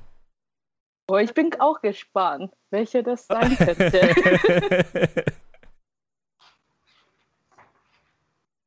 Jetzt bin ich aber. Aha, jetzt weiß ich, aha, jetzt weiß ich, das habe ich auch. Ja, Okay. Bisschen, bisschen höher? Bisschen höher? So. Ja. Okay, alles Mehr klar. sagen wir nicht. Mehr Ist a- alles gut, aber die Zeichnungen sind ultimativ krass. Also, das ist schon geil. Das ist mal was anderes. Das sieht man nicht oft so. Ja, das ist einfach chinesisch, einfach dann Zeichnungsstil und dann mit äh, ein bisschen Manhua-Stil einfach gemischt. Mhm. Es ist so eine schöne Kombination. Okay. Ähm, wie ist das so? Sollte dieses, sage ich jetzt einfach mal, sollte dieses Werk bei euch kommen, wird das in Farbe kommen oder wird das schwarz-weiß sein? Also, ist das, ist, kommt sowas dann in Farbe, wenn es in China auch in Farbe produziert wird, oder ist das dann allgemein schwarz-weiß? Das, das ist so die allgemeine Frage eher. Wir haben großen Respekt vor den Künstlern. Wenn es in Farbe ist, bringen wir es auch in Farbe. Okay, Also da würden wir nicht sparen. Bei uns ist auch so, dass viele haben gemeint, dass das Buch hier ist zu teuer. Mhm. Aber wir mussten so ein großes Format machen, um den Text nicht kürzen zu müssen. Und äh, es ist offenbar im Comic-Bereich, also im Deu im, bei vielen Verlagen gang und gäbe, dass der Text gekürzt wird in der deutschen Übersetzung, damit er noch in die Sprechblase reinpasst. Aber das machen wir grundsätzlich nicht. Okay. Ja. Ja. Da- Hier wählen wir ein, ein größeres Format und das wird halt dann teurer. Ja. Da habe ich sogar, da habe ich sogar jetzt eine außerplanmäßige Frage, wo du gerade schon die Sprechblasen angesprochen hast. Ich, das typische Beispiel wieder die Klingen der Wächter. Ich habe eine Kritik und die habe ich auch schon von mehreren Leuten gehört, ist die Schriftart, die verwendet wurde bei die Klingen der Wächter. Das habt ihr aber dann wahrscheinlich ausgesucht, oder? Oder ist das irgendwie, wie wird sowas geplant oder dergleichen? Ist das? Das geht auf meine Kappe. Also ich muss da alle Kritik und Schuld muss ich einstecken. Ich, ich habe vielleicht optisch nicht den besten Geschmack, mag sein. Vielleicht hätte ein professioneller Grafiker bessere, passendere Schriften gefunden. Äh, es ist halt bei uns das Problem, dass wenn man das Chinesische ins Deutsche übersetzt, das gibt gewaltig mehr an Textmenge. weil ein Schriftzeichen steht oft für ein ganzes Wort, also eine Silbe oder ein ganzes Wort. Und das gibt dann ungefähr die zwei- bis dreifache Textmenge. Mhm. Und wir kürzen aus Prinzip die Texte nicht. Mhm. Also wir geben die Texte so wieder, wie sie im Original stehen. Okay. Und äh, wir, wir müssen daher oft äh, einfach Schriften benutzen, die relativ eng sind, die nicht so viel Platz brauchen. Und ich, äh, es ist offenbar im Manga-Bereich sehr in Mode, einfach äh, Großbuchstaben, Schriften zu nehmen. Und äh, es ist auch so, ich habe gesehen, dass oft bei den Mangas, egal wer spricht, dass es immer der gleiche Font wird. Font ist, der benutzt wird. Aber bei jetzt die Klingen der Wächter benutzt die Originalausgabe, die chinesische, für verschiedene Figuren unterschiedliche Fonts. Mhm. Zum Beispiel, wenn der Kaiser wütend wird, wenn er einen Wutanfall kriegt, dann benutzt er einen anderen Font, einen besonderen Font. Oder auch wenn die Wahrsagerin Orakel, wenn ihr eine Prophezeiung macht, dann ist, also es ist plötzlich ein krakeliger anderer Font. Oder auch wenn der Zhischelang äh, eine Prophezeiung macht, dann ist da plötzlich ein anderer Font. Mhm. Und wir haben das versucht beim, bei der deutschen Ausgabe wiederzugeben. Deswegen verwenden wir einfach unterschiedliche Fonts und nicht einheitlich überall den gleichen. Okay. Spannendes Thema, muss man auch erstmal wissen. Also, das fällt einem jetzt auch nicht direkt mal irgendwie so ein oder dergleichen, dass man ja. das so macht. Aber ich finde das cool. Also, ähm, hat man sich auch irgendwann ge dran gewöhnt. Also die Kritik ist sozusagen, äh, also wenn man das erste Mal das liest, dann wird man sich wahrscheinlich so denken, oh okay, äh, einmal kurz schwierig und dann ein paar Kapitel weiter, dann ist das Thema auch einfach durch. Also von daher, ähm, aber das ist so das, was ich so aus der Community so ab und an mal mitbekomme. Wenn wir auf das Thema Lizenzen eingehen, da wird Nadja wahrscheinlich so ein bisschen mehr gleich wahrscheinlich sagen. Ähm, mhm. Wie im Allgemeinen schaut ihr auf Lizenzen? Elisabeth, du hast gerade gesagt, Nadja kommt zu dir und zeigt dir hier, guck mal, guck dir das schöne Panel an. Äh, ich will, dass diese Lizenz kommt hier in Deutschland. ähm, das ist jetzt sozusagen die Theorie. Wie sieht es dann auch in der Praxis aus? Ist das so oder äh, wie, wie, macht ihr, wie geht ihr so mit diesen Lizenzen um? Um, ähm, eben äh, ganz viele Vorschläge sind immer wieder von der Nadja gekommen und die besprechen wir dann untereinander. Aber ich würde vorschlagen, dass diesmal die Nadja selbst erzählt, wie sie die guten Titel aufstöbert. Sie hat eine feine okay. Stimme. Also gut, also das ist ähm, auch eine lange Geschichte. Ich habe ja, also ich lebe acht, also ich war acht Jahre lang in China, also gelebt. Und äh, ich, also ich habe ja Grundschule und noch Mittelschule bis achte Klasse einfach dort besucht. Ähm, ich habe ja in, seit ungefähr 2002 ups, angefangen, Manhua zu lesen, also Manhuas äh, Zeitschrift zu kaufen. Also von da an ähm, schaue ich einfach, äh, ob einfach guten Werken gibt, äh, welche, also ich sehe einfach die Entwicklung von Manhua in China. Und ähm, ich schaue zurzeit einfach sehr viel äh, Manhuas einfach auf dem Handy es gibt ja immer sehr viele gute Apps, also von Xinmanhua zum Beispiel, Xinmanhua von dem äh, äh, Biaoren zum Beispiel. Und zum Beispiel, es gibt auch Bilibili Manhua, es gibt noch äh, sehr viele sogar. Und ähm, ja, ich, alle habe ich, alle Apps habe ich. Und dann schaue ich einfach ähm, die Werken zuerst mal an. Natürlich sind einfach Titelbild einfach sehr wichtig. Also ja. Wenn die einmal gut sind, dann fange ich an zu lesen. Also von den ersten zehn Kapiteln kann man schon wissen, ob das Werk äh, gut ist oder nicht. Dann habe ich einfach eine, also ich habe bis jetzt ungefähr fünf oder sechs Mal lange Listen von guten Werken an Elisabeth geschickt. Und ähm, natürlich gibt es einfach es auch immer Wiederholungen. Also ähm, so vielen guten Werken, also ehrlich gesagt, gibt es auch nicht wirklich. Es, also, ähm, wie soll ich sagen, also Web, äh, Webtoon zurzeit äh, ist wie Fastfood, sagen wir mal so. Viele Leser schauen das mal, aber nicht wirklich, nehmen einfach nicht wirklich ernst. Die Zeichnungen sind ähm, vom Titelbild sehr, sehr hübsch, aber inhaltlich sieht einfach ganz anders aus.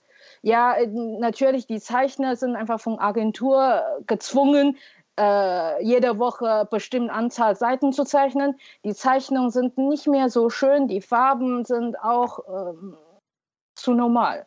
Mhm. Und ähm, ja, also deswegen, ehrlich, guten Werken geht es auch nicht wirklich. Also viel. Und äh, ja, ich habe, ich follow einfach sehr viele Künstler, also Zeichner. Äh, die haben ja schon sehr guten Werken. Äh, ich werde einfach auch selbst einfach dafür zahlen und äh, lesen, aber ich werde einfach hier nicht für China Books empfehlen, weil die Themen nicht wirklich einfach so passend. Also zum Beispiel, ich suche einfach sehr gerne Werken aus, die mit viel mit China zu tun sind. Einfach, ähm, ja. Und ich nehme einfach die für China Books erst. Zum Beispiel, äh, es gibt einfach auch sehr guten Werken über Europa oder so. Ich werde sagen, okay, Ch Ch Chinesen über Europa. Ja, es könnte einfach eine andere Sicht sein. Die Zeichnung sieht einfach auch äh, super schön aus, aber mm, das, ich weiß ja nicht, ob einfach die Leser einfach diese Interesse haben. Deswegen ähm, wähle ich einfach lieber zum Beispiel Biaoren aus, die über chinesische Geschichte einfach dann umgeht. Hm. Ja. So. Okay. Hm. Hier äh, komme ich gleich nochmal auf das, äh, wobei können wir auch kurz drauf eingehen, äh, die Dominanz von äh, Genre in ähm, China. Also hier in Deutschland ist es ja so, dass ähm, der Shoujo-Bereich oder dieser Boys Love-Bereich extrem performt, weil einfach die Reihen immer extrem kurz sind und sowas. Da muss man sich keine Angst haben. Man kauft sich drei Bände und dann ist das Ding abgeschlossen und so weiter. Das ist jetzt kein Kingdom mit über 60 Bänden oder sowas. Ähm, wie ist denn da die Dominanz in China? Was, was, was dominiert da an äh, Titeln? Dominiert da Action? Dominiert da, gibt es da sowas wie Boys Love ähm, und so weiter? Also was ist da? Ja, genau so also genauso wie Deutschland. Also die Leser von Manhua also sind einfach immer noch äh, die Teenagers. Also die, die, die, die kleinen Kinder.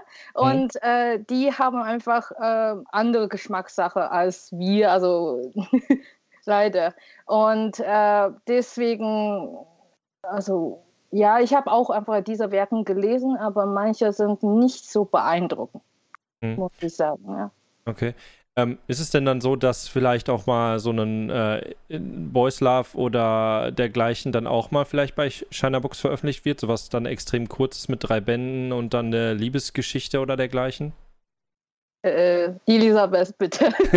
das, das ist wieder das Problem mit der noch nicht getrockneten Tinte. Ah, okay, alles klar. Äh, ja, äh, wir waren schon in Verhandlungen, die aber leider noch nicht zum Ziel geführt haben. Mhm. Mehr kann ich leider nicht sagen, ohne die Verhandlungen zu gefährden. Alles gut.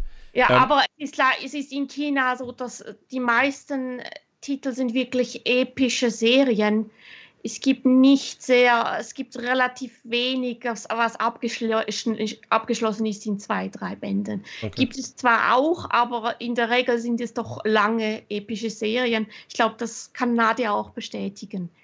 Mhm. Ja. Also, wie soll ich sagen, es gibt eher, also, ah, ja, also ich kann einfach dazu nicht viel sagen. Okay. Ich denke, du musst uns noch mal einladen, vielleicht in ein, zwei Monaten. Dann äh, können wir noch können wir mehr sagen, was bei uns in den nächsten Monaten kommt. Okay, ähm, genau, das wäre jetzt auch sozusagen die nächste Frage gewesen, dieser Ausblick und diese Terminankündigung eventuell von neuen Lizenzen. Du hast es jetzt gesagt, vielleicht in zwei, drei Monaten. Wann kann man also wenn du jetzt, wenn ich dir jetzt nochmal die Frage zuwerfe, ist dann in zwei, drei Monaten es soweit, dass man sagt, okay, es kommen jetzt neue Lizenzankündigungen? Oder kann das jetzt auch schon sein, was weiß ich, nächsten Monat und dann, äh, weiß nicht. Also wie, wie sieht es da derzeit so aus? Ähm, also Entschuldigung. Suche ich ein Buch. Das kann ich jetzt schon äh, ankündigen, weil ich weiß, dass das sicher zu klappen wird, dass das zustande kommen wird. Äh, der Zinglio, da hat, mach, hat eine neue, äh, einen fünften Band in der Pipeline. Hm. Der wird in den USA ähm, ähm, ungefähr so März 2022 erscheinen und wenn wir Glück haben, ungefähr zeitgleich auch bei uns. Und der fünfte Band, der wird sich beschäftigen mit der Zeit zwischen 1912 bis 1949. Äh, habt ihr schon mal von dem Film The 800 gehört? Das soll offenbar der letztes Jahr erfolgreichste Film der Welt sein.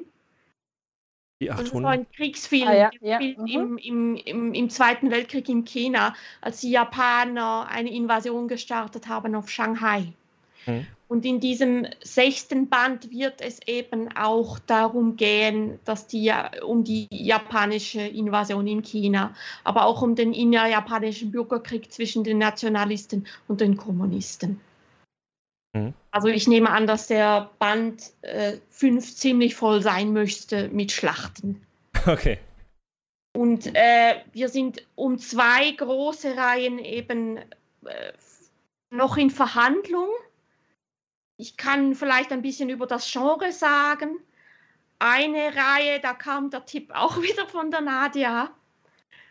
Die ist so im Genre ähm, der übernatürliche Horror, aber auch so chinesische, traditionelle äh, Gruselwesen, Gruselgestalten. Also es ist ein bisschen wie, ja, vielleicht möchte die Nadia was sagen. Nein, ich will nicht mehr erraten.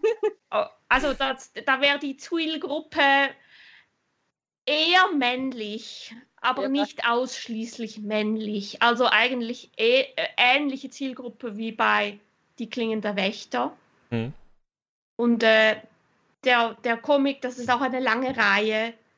Und äh, der spielt in der Gegenwart, ist aber mit der Vergangenheit verbunden, weil da ein Geist auftaucht, der aus der Vergangenheit kommt. Okay. Eine Sache äh, muss ich einfach dann sagen, es gibt einfach in China sehr viele, also weibliche Leser. Sehr viele. Ah, okay. Mhm. okay. Dann, äh, ja, dann die chinesischstämmigen Leute, die das jetzt anschauen, können vielleicht schon erraten, um welche Reihe es sich handelt. Die anderen vielleicht nicht, aber die Chinesen, da dürften es viele schon erraten können. okay. Also, was, soll- was soll ich noch sagen? Ah, Die Geschichte spielt in Guangzhou. Oh. wenn ich jetzt noch mehr sage, dann wird es schon Alles, alles gut, alles gut, alles gut. äh, die Leute, die werden auf jeden Fall rätseln. Also es gibt wahrscheinlich, ihr könnt das wahrscheinlich merken, in zwei Tagen oder sowas hat irgendwer die zwei Lizenzen erraten, die Also hier gerade. ge- sowohl gruselig, hat aber auch eine Art von schrägem Humor. Okay. Also ist beides, ich finde sie auch sehr witzig. Mhm. Und die andere Reihe ist ähm, Genre Fantasy, hat aber auch ein bisschen Anklänge auf die chinesische Geschichte. Und äh, es ist, beide Reihen sind voll in Farbe. Okay. Ja, bei der zweiten Reihe ist es so heiß, weil ich darf da nicht zu viel sagen, sonst stürzen sich die anderen Verlage drauf. Nadja ist sich auch schon ein bisschen am Stoppen. Ja. Ja, die Nadia hat mir schon den Blick zugeworfen. Halt den Mund, halt den Rand, verrat hier nichts mehr, uns ins Unglück. Also, ich sage nichts mehr. Alles gut. Ähm, um zu euren anderen äh, Lizenzen, die ihr jetzt selber schon im Haus habt, äh, zu kommen. Ich habe jetzt gerade auch schon im Chat gelesen, der Engosch, der hatte da so ein bisschen was gefragt zu der Klingen der Wächter. Im Allgemeinen ist es einfach so, es ist nach Deutschland gekommen mit fünf Bänden derzeit. Ähm, wie bist du darauf aufmerksam geworden, Nadja? Also wie, wie kam es dazu, dass du einfach die Klingen der Wächter Bioran, wie, wie bist du darauf Also, gekommen? Ähm, es gibt einfach zwei Apps in China, äh, drauf äh, Bioren veröffentlicht haben. Einmal ist einfach dein Xinmanhua App, einmal von Bilibili Manhua. Also beides habe ich ja geschaut und die haben auch sehr viel Werbung äh, von äh, Klinge der Wächter gemacht. Und ähm, außerhalb, ähm, ich glaube, also alles einfach, äh, die Klinge der Wächter einfach erscheint, haben auch in Japan diese Werbung, große Werbung gemacht. Und dann ähm, wird einfach dann die Klinge der Wächter plötzlich einfach in China populär. Mhm. Ich habe ja also von Anfang an schon das gelesen. Ich finde die, also ehrlich gesagt, finde ich einfach von den ersten zwei Kapiteln noch nicht so gespannt. Also äh, Gott sei Dank, ich habe ja dann äh, das Buch ähm, gleich gekauft, dann habe ich mal gleich einmal durchgelesen. Oh, ich habe gerade eben gemerkt, es gibt ein Signaturbuch. Ich jetzt- Und Äh, ja, ich habe ja danach das gleich gelesen und finde einfach das so genial. Ja, das, das hier habe ich aber von einem Freund einfach in Hangzhou gehört. Also er hat ja für mich immer Signatur. Ja. Hm. ja. Okay. Ist es da, denn. Da, äh, da wäre noch spannend zu erzählen in China, wenn man da eine Signatur will von einem Xuzhenger, oh. muss man irgendwie sich zwei Tage vorher schon in die Schlange stellen und da steht man dann eine, vielleicht in einer Schlange mit 10.000 Leuten vor einem. Und wenn er, wenn er jetzt bereit käme, nach Erlangen zu kommen, da muss man dann unter Umständen nicht in so einer langen Schlange stehen, und mhm. dann kann man dann das äh, auch eine große Wertsteigerung erzielen, wenn man das dann bei Alibaba an chinesische Sammler verhökern will. Das stimmt, das stimmt. Ja, oh, das, das darfst du hier nicht. Sehr lukrativ. das darfst du hier nicht erzählen. Wir sind da so ein bisschen auf diese Community ein bisschen toxisch. Wenn du dir damals irgendwie, eine, äh, irgendwie rein für 100 Euro kaufst, mittlerweile kosten die 700 Euro, wenn Leute die anbieten. Das ist, das ist bei uns ein bisschen verpönt. Äh, aber alles gut. Ähm, dahingehend, ähm, die Klingen der Wächter im Allgemeinen, das Ding, das läuft ja noch. Wird das eine Riesenreihe? Also, wie viele Bände kann man da vielleicht erwarten? Weiß man das? Wird das plötzlich 20 Bände lang oder wie sieht das aus da bei dem? Also, ich habe ja auch persönlich Kontakte zu Xu Ich habe ja auch mit ihm einfach auch geschrieben.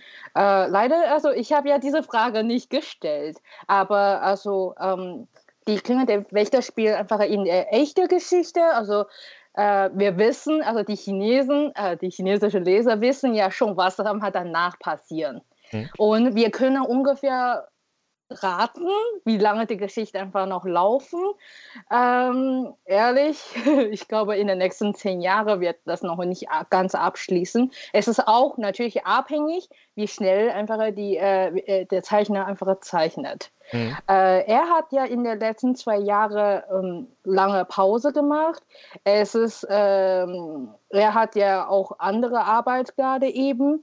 Außerdem muss sie auch, äh, er braucht noch Zeit, ein bisschen zu überlegen, wie die Geschichte noch verlaufen sein sollte. Deswegen hat er Pause gemacht.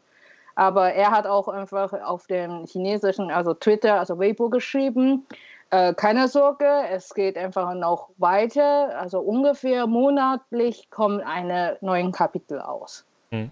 Ja. Das ist ja das Interessante, was du jetzt gerade so ein bisschen gesagt hast. Das wusste ich ja vorher auch, ja, nur so halbwegs, weil es ist ein historisches Werk. Äh, die allgemeine Geschichte von äh, Bioran, die wird ja einfach in den Schulen vermittelt. Also eigentlich, wie du es gerade schon sagst, wenn man die chinesische Geschichte kennt oder diesen historischen Hintergrund, dann könnte man sich allgemein schon ich weiß nicht, ob man dann auch schon sich spoilern lassen kann, welche Figur stirbt oder dergleichen, aber im Allgemeinen könnte man dann sozusagen sich die Geschichte schon spoilern lassen. Also so ist das dann in China. Ja, so ist es, aber wir sind auch gespannt, wie einfach Xu einfach die Geschichte einfach zeichnet. Hm. Ja. Also sei Dank, die Hauptcharakter sind einfach nicht Realpersonen. Also okay. die kommen nicht einfach in historische Geschichte vor. Okay, gut. Ja. Dann kann er ja damit machen, was er sozusagen. Also okay, dann kann man sich eigentlich dahingehend auch irgendwie nicht so ein bisschen äh, spoilern. Ähm, aber okay, allgemein die Zeichnung muss man, glaube ich, nicht drüber reden. Ähm, ich habe den fünften Band jetzt äh, auch gelesen, als er rausgekommen ist. Der ist ja, das Teil wird ja auch immer besser, ne? Ich weiß nicht, mhm, hast ja. du schon, äh, du bist jetzt wahrscheinlich ein bisschen up to date. Wird das noch krasser, also von den Zeichnungen im Allgemeinen? Also merkt man dann noch. Also das ist ja jetzt schon hart am Limit manchmal. Ähm, findest du, das ist noch, noch ja. besser geworden über die Zeit? Oder? Also, jetzt gibt es einfach eine große Szene mehr vor. Also mhm. Kriegs- und äh, Kampfschiffen und so. Ja, mehr werde ich auch nicht verraten. Okay, alles klar. ja. Sorry, dass ich da jetzt so viel drauf eingehe, auf, auf das Werk, aber das ist so ein bisschen der Hauptfokus, der öfters mal auch in dieser Community halt durchgegangen wird, weil die Klingen der Wächter, wie gesagt, ist ein Werk bei euch, was einfach noch nie Kritik irgendwie richtig bekommen hat, sei es auf Instagram, sei es auf Twitter, sei es auf YouTube, ähm, habe ich noch nie gehört, kenne auch gar keinen. Also ich kenne echt viele Leute, aber ich wüsste nicht, dass irgendwer da was gesagt hat. Ähm, allgemein würde ich da auf zwei Sachen noch einmal drauf eingehen. Und zwar ähm, ihr habt die Druckerei gewechselt. Ähm, ich fand es mega, dass ihr sozusagen ähm, das kommuniziert habt auf den ganzen Social Media Kanälen und dergleichen. Ähm, was aber war, jetzt habe ich gerade den ersten oder die ersten drei Bände, ist das der? Äh, das ist der dritte Band. Ähm, der hatte ja vorher, war er, hatte der ja Stru ein Strukturcover. Ich weiß nicht, wie man das nennt, aber das hat man ja gemerkt, dass sich das irgendwie anders anfühlt. Ähm, und dergleichen. Jetzt in Band 4 und Band 5 sieht das dann ein bisschen anders aus. Hat das sozusagen nicht mehr dieses, äh, wie es gerade ist. Aber ihr hattet ja gesagt, dass im Allgemeinen ähm, Band 4 und Band 5 näher an den äh, chinesischen Markt drankommt. Also wir sehen das ja auch bei Nadja, dass sie das sozusagen hat. Ähm, wie kam es dazu, dass ihr dann gesagt habt, ihr müsst die Druckerei wechseln? Ähm, ich bin ja in das Verlagswesen einfach reingestolpert, ohne dass ich selber irgendwann mal früher in einem anderen Verlag gearbeitet hätte oder dass ich irgendwie eine Ausbildung gemacht hätte in dem Bereich. Und ich muss zugeben, dass es mir zum Beispiel bei, bei der Drucktechnik auch immer noch an Fachwissen mangelt. Und deswegen mache ich es immer so, dass ich den äh, Druckereien, mit denen wir zusammenarbeiten, die Originalausgaben schicke für die Erstellung der Offerten und sie einfach bitte, bitte mal wählt Material aus, das möglichst ähnlich ist am Original. Und äh, es war von mir eigentlich gar nicht vorgesehen oder gewünscht, dass bei den ersten Bänden 1 bis 3 die Oberfläche rau wird weil bei den Originalen aus China ist sie eigentlich auch glatt. Aber das, was mich jetzt am meisten gestört hat, ist nicht, dass jetzt die Oberfläche rau war, sondern einfach, dass, dass das, besonders das Rot nicht dieses knallige Blutrot war von der Originalausgabe. Mhm. Und oh, äh, ich habe früher oft Offerten einge äh, eingeholt bei mehreren Druckereien, also einige in Osteuropa und eine in Deutschland. Und es waren eigentlich fast immer eine in, äh, in Osteuropa die günstigste und hat, die beste, äh, hat mir den besten Preis geboten. Aber durch diese Erfahrung dabei, die Klingen der Wächter, bin ich dann doch zum Schluss gekommen, dass es mir dann egal ist, wenn ich ein bisschen mehr bezahlen muss. Ich drucke lieber in Deutschland, weil bei den Leuten da habe ich keine, es gibt keine Kommunikationsprobleme und die Leute sind sehr gut ausgebildet und die können dann das Know-how, das ich nicht habe, können die wettmachen. Hm. Und äh, ich, ich weiß, dass das, was mir mit mir in Euro, was mit in Osteuropa passiert ist, dass das in der Druckerei in der Druckerei in Deutschland nie passieren würde, hm. weil ich den Leuten in, in, dieser Druckerei in Deutschland einfach vertrauen kann. Äh, okay. Ja. Okay. Ähm, Im Allgemeinen, das ist eigentlich eine ein bisschen freche Frage, aber ich frage sie trotzdem mal. Ähm, was man so ein bisschen hört aus der Community, wir sind ja einmal wir haben ja ein sehr weites Spektrum, wie wir äh, sozusagen im Alter auseinander sind. Wir haben alle unterschiedliche Berufe und so weiter. Ähm, Manga im Allgemeinen sind ja schon recht teuer als Medium. Heißt, da kostet ja vielleicht mal 7 Euro, 8 Euro kostet ja der Band. Hier ist es ja so, dass wir schon sehr viele Seiten bekommen bei dem, bei dem Manua sozusagen und schon von der Qualität, was echt ordentlich ist. Das kriegt man so auch nicht mal eben kurz in die Hand bei jedem. Ähm, also das kennt man so nicht. Aber dennoch ist ein Preis von 14,90 Euro äh, halt manchmal für die Community schwierig. Und wenn äh, Nadja jetzt das schon mal so gesagt hat, die Reihe, die soll in zehn Jahren immer noch nicht abgeschlossen sein. Ähm, das ist ja schon eine Hausnummer. Es lohnt sich, das kann ich aus meiner Seite, aus meiner Richtung sagen. Ich würde das auch bezahlen, also ich bezahle das auch gerne für, für den Band, so wie er auch rauskommt. Ähm, aber ich habe es auch schon öfters gehört, dass die immer sagen, uh, da hole ich mir da lieber zwei Manga für. Ähm, wie, wie, wie kommt es dazu? Ich, ich kann mir das rhetorisch schon, ist eigentlich eine rhetorische Frage, ich kann es mir selbst schon eigentlich beantworten. Trotzdem nochmal an dich die Frage, Elisabeth, wie ist ja. da so, ja, diese Preis? Also es hat mit den Kostenstrukturen zu tun, die, mit denen man dann als kleiner Verlag zu kämpfen hat die großen etablierten Verlage, die haben auch nicht alles Bestseller, aber die haben zumindest einige Reihen, die sehr, sehr gut laufen, die, die, die Bestseller sind oder die nah an Bestseller rankommen. Und wir als kleiner Verlag, wir sind relativ unbekannt, sind relativ schlecht etabliert im Handel. Äh, wir, wenn wir drucken, drucken wir vielleicht 2000 Stück. Wenn wir ganz mutig sind, vielleicht mal 3000 Stück. Ich kenne auch befreundete Verleger, für die ist das noch zu hoch, die trauen sich nur 8000 Stück zu drucken. Mhm. Und äh, wenn man jetzt 2000 oder maximal 3000 Stück druckt für ein Buch, zahlt man in der Regel, wenn der Inhalt schwarz-weiß ist, wenn man es in Deutschland druckt, vielleicht um die 2 Euro. Wenn es farbig ist, wenn das Buch vollkommen farbig ist, dann manchmal auch deutlich über 3 Euro. Hm. Und äh, die Verlage, die etablierten großen Verlage, die Reihen haben, die, wo die dann 10.000 Stück drucken können und mehr, bei denen senken sich die Druckkosten auf 60, 70 Cent das Stück, habe ich mir sagen lassen von Leuten, die sich in der Branche auskennen. Und äh, das bedeutet für uns, dass wir einfach preislich da nicht mithalten können mit 7, 8, 9 Euro pro Band. Weil wenn wir, wenn jemand den, wenn jemand nicht direkt beim Verlag bestellt, sondern über Amazon oder auch über eine Buchhandlung, dann 50 Prozent geht an den Handel und den Zwischenhandel. 10 Prozent geht an unsere Verlagsauslieferung, mit der wir zusammenarbeiten müssen, auch weil KNV und Libri das uns vorschreiben, also die Barsortimente. Die nehmen keine Schweizer Verlage auf, wenn die keine Verlagsauslieferung haben in Deutschland. Mhm. 7 Prozent gehen noch weg für die Mehrwertsteuer. Gewöhnlich zahlen wir zwischen 8 bis 10 Prozent an Lizenzgebühren an die Lizenzgeber. Also es bleibt nicht mehr viel übrig. Und wenn man dann einen Band hat, wo man ein Druckkosten hat von 2 Euro, bei 14,90 sind das, das sind äh, ähm, 15 Prozent der Kosten. Ja, ja, man ist gar nicht in der Lage, es für 7, 8, 9 Euro okay. anzubieten. Ja. Gut.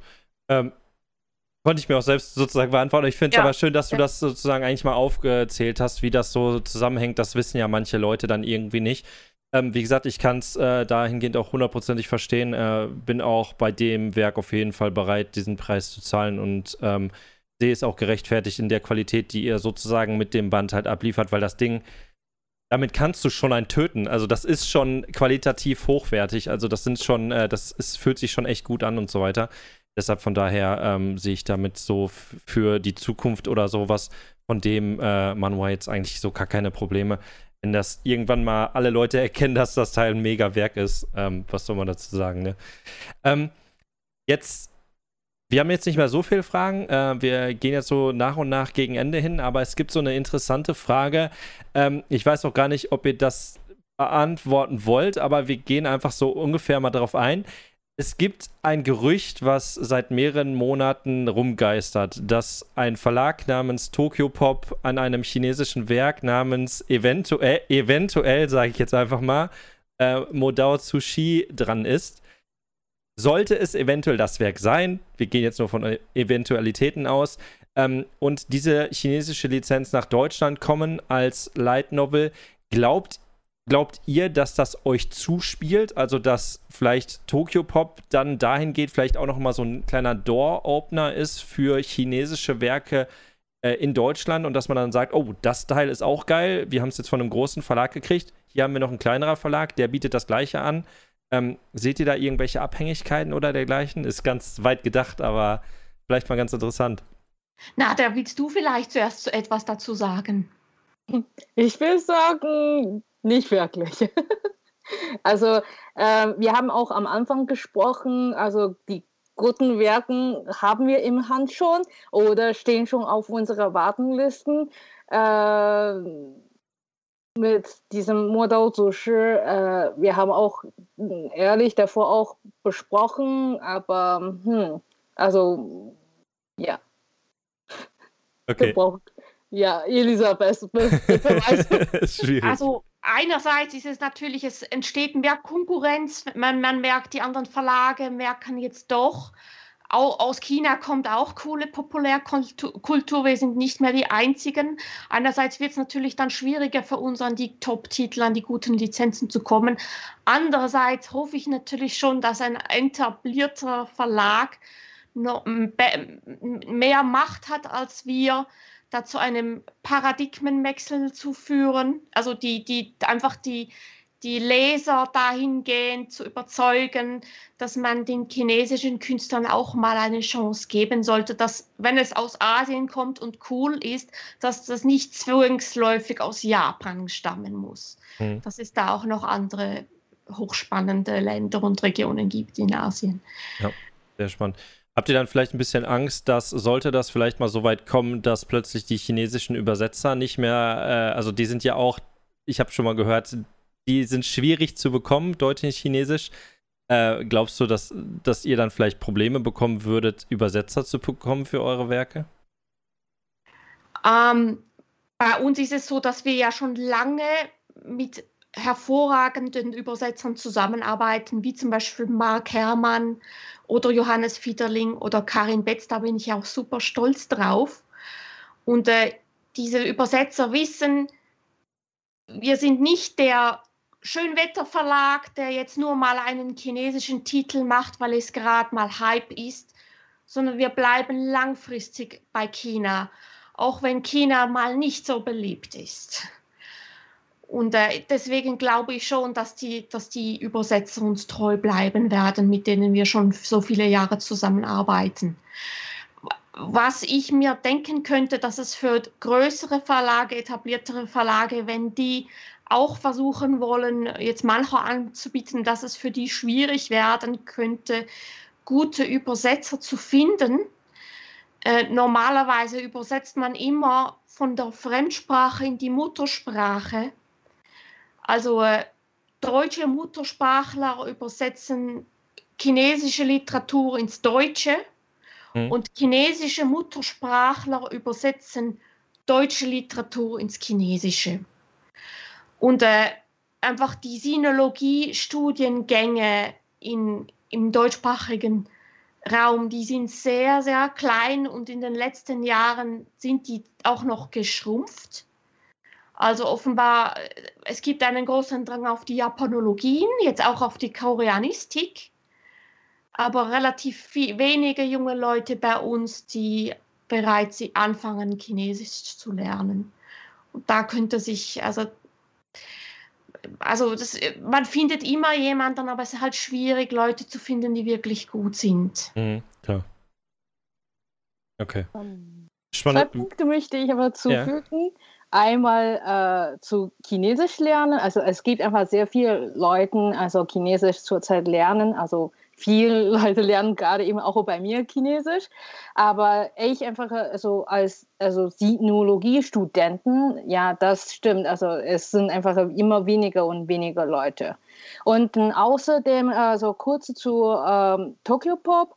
Äh, in meiner Erinnerung gibt es einfach auch äh, bei Tokyo Pop in 2011 oder sogar vielleicht äh, 2011 oder sogar früher äh, zwei Bände von chinesischen Zeichner. Also der Zeichner heißt Benjamin und äh, sein Werk äh, einmal heißt Orange, einmal habe ich einfach den Namen vergessen bei Tokyo Pop.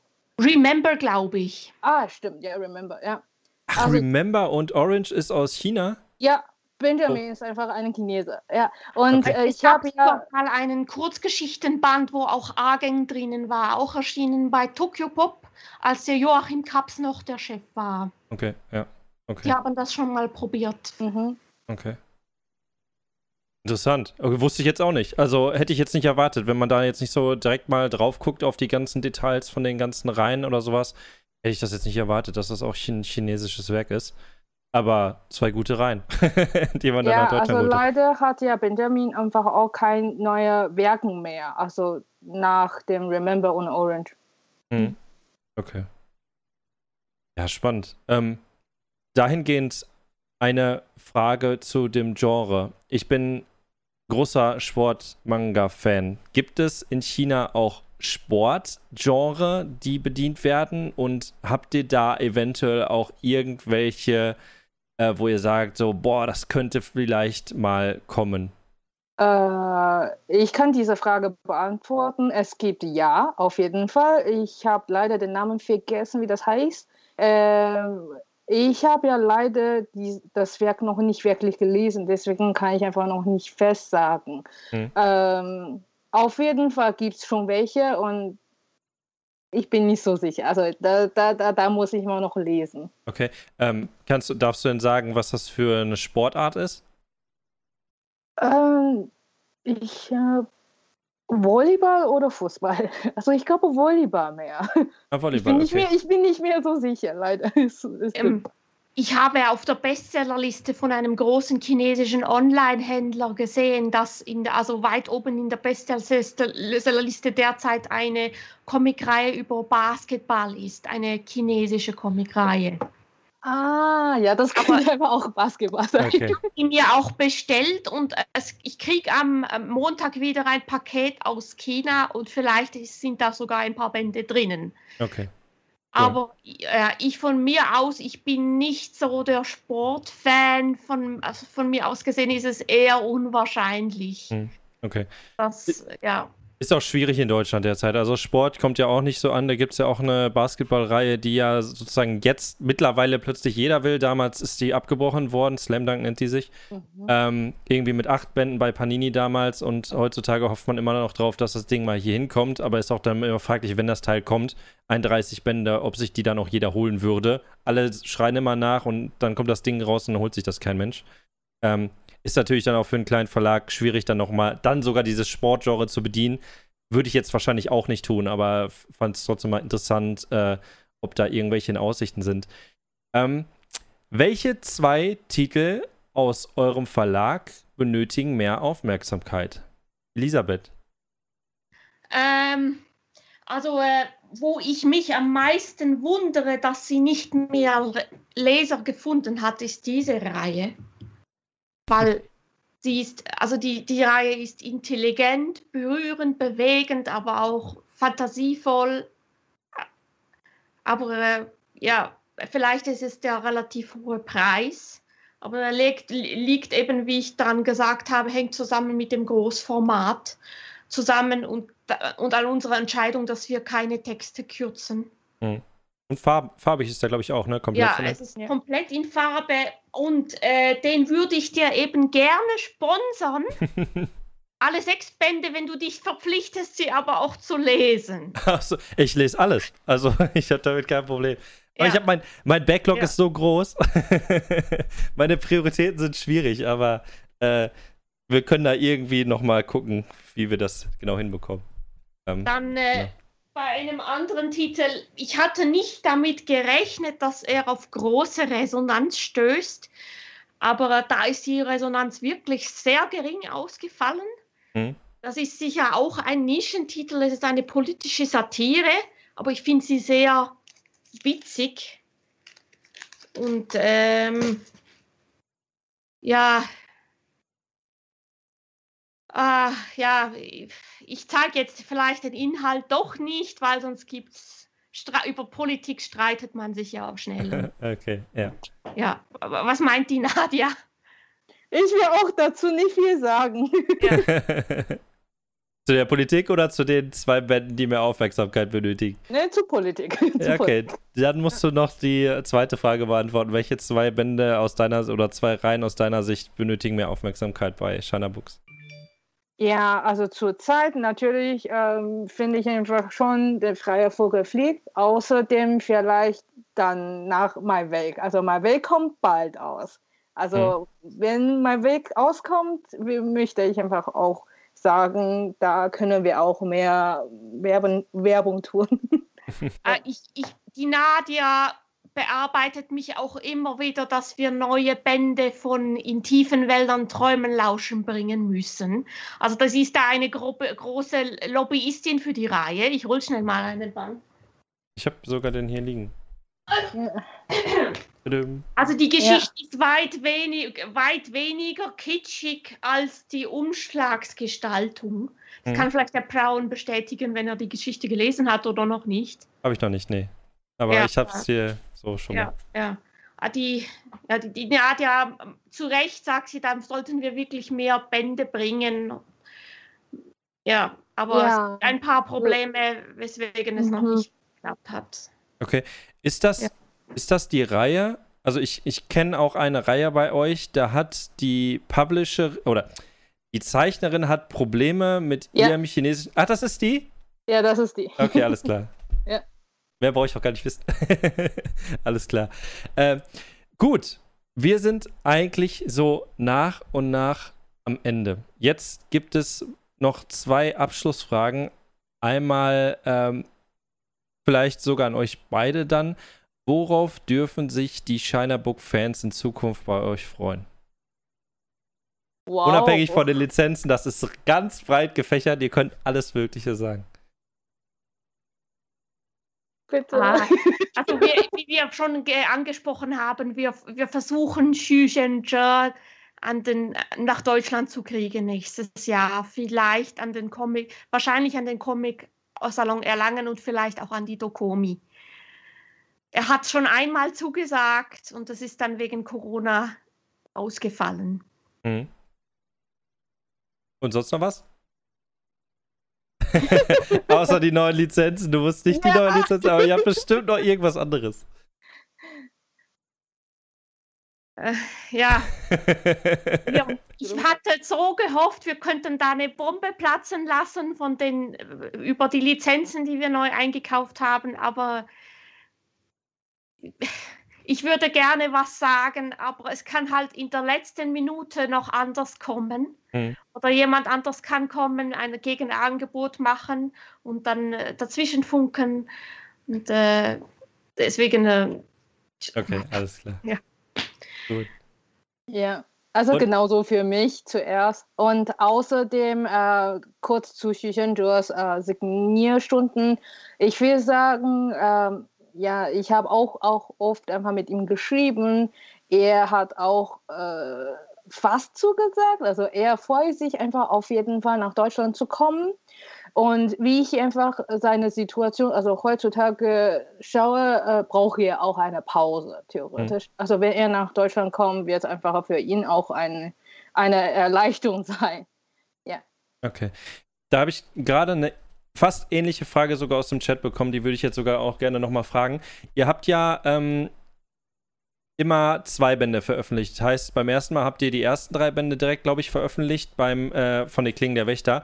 Beim zweiten Mal habt ihr jetzt dann Band 4 und 5 veröffentlicht. Wird es dann auch so sein, dass dann auch Band 6 und 7 wieder zusammenkommt? Ja, ja, wir versuchen das so zu machen, weil wir im Zusammendruck bei den Druckkosten sparen können. Okay. Also ich wir werden versuchen nächstes Mal, dass, äh, dass sechs, mindestens sechs und sieben, vielleicht sogar sechs, sieben und acht gemeinsam auf den Markt kommen. Okay. Ähm, wann können wir damit rechnen? Also weiß man da schon so eine ungefähre Aussicht? Kann man das irgendwie sagen? Ist das noch dieses Jahr? Ist das ne Anfang nächsten Jahres? Wann weiß man das so ungefähr? Also äh, ich denke, sechs und sieben sollte klappen bis spätestens äh, Herbst oder Jahresende. Wir sind bei der, das ist gerade der Band 6 Originalausgabe. Mhm. Der hat ungefähr um die, die haben alle so 300 Seiten. Wir sind da in der Mitte gerade. Oh, Spoiler! Spoil nicht. Ja. das ist kein Spoiler, das okay. ist die letzte gerade übersetzte Seite. Okay. Ah, Ja. Es ist in, in der Mitte vom Buch. Okay, alles klar. Ja, also können wir so irgendwie Ende des Jahres dann mit den vielleicht sechs und sieben rechnen und vielleicht macht ihr sogar Ja. noch den achten Band mit Ja, dazu. wir wissen, wenn, wenn, wenn wir es nicht schaffen, gibt es einen gewaltigen Shitstorm. Das ist die Angst im Nacken. Ja. Äh, wir wissen, wir müssen schon fleißig sein, sonst, sonst Ja. kriegen wir noch, krieg, verärgern wir zu viele Leute da Ja, draußen. Wahrscheinlich. ähm, äh, ich fand es nämlich lustig. Ich habe nämlich letztens mit einem gesprochen und der hatte gesagt, er findet es eigentlich blöd, dass Band 4 und 5 kommt und jetzt muss man so lange drauf warten. Das hat ja diese Druckkosten, klar, das kann ich dann dahingehend auch verstehen, ist auch mega verständlich.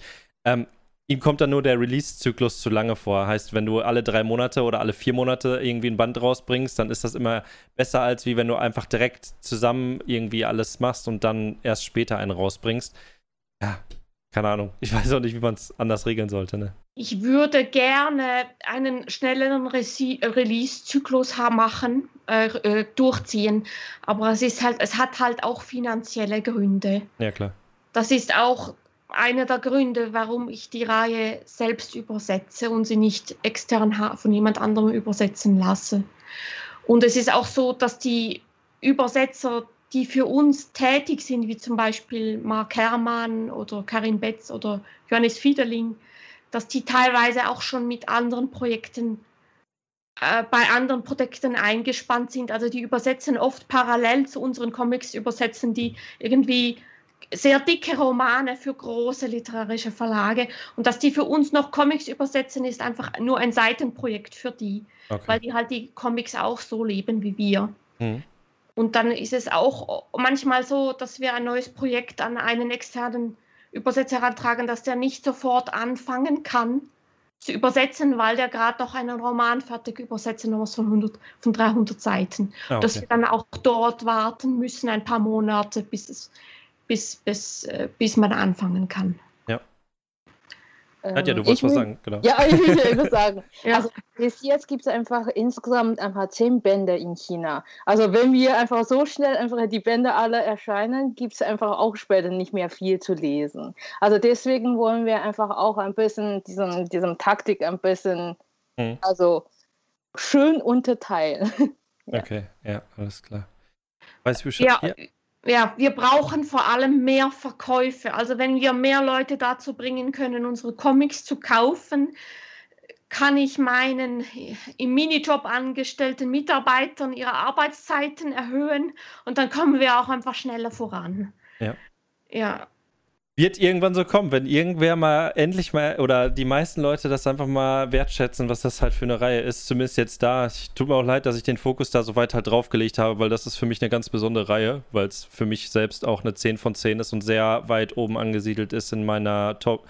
Wenn ich, ich würde jetzt nicht sagen, es ist in meiner Top 10 von, von allen Manga und Manhua zusammen. Äh, ich kann es noch nicht, ich kann es schlecht einordnen. Ist auf jeden Fall eine krasse Reihe. Dadurch, dass ich einfach auch einen Kingdom haben will hier in Deutschland, äh, was halt nicht kommt ähm, einen Lone Cup and Wolf, äh, was damals veröffentlicht wurde, äh, oder Lone Wolf and Cup, was man so auch nicht mehr kriegt. Und das bedient ja sozusagen dieses Genre ein bisschen. Also, das ist ja sozusagen alles so ein bisschen ähnlich. Deshalb finde ich das eigentlich mega, dass ich dadurch halt so eine Reihe dann halt irgendwie bekommen habe, die was ähnliches dann halt auch macht in die Hinsicht. Genau. Ich hoffe es nur. Ich drücke euch da auf jeden Fall die Daumen, dass das in Zukunft dann halt auch weiterhin läuft und weiterhin gut läuft und dass die neuen Lizenzen dann halt auch selbst halt gut dann halt ankommen. Ich bin mal mega gespannt, was ihr dann halt noch, was Nadja dir da rausgesucht hat. ja,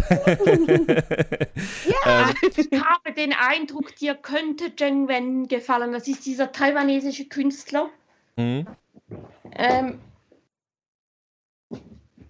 weil die Geschichte von dieser Reihe spielt auch zur gleichen Zeit wie die Kingdom-Reihe. Mhm. Und auch das ist voll mit politischen Intrigen und Attentaten und Mordanschlägen. Ich glaube, die, bestell, die spendiere ich dir auch noch. Aber du musst sie dann einfach lesen, auch wenn sie dir nicht gefällt. Alles gut, alles gut. Die vergammeln auf jeden Fall nicht bei mir. Ähm, ja.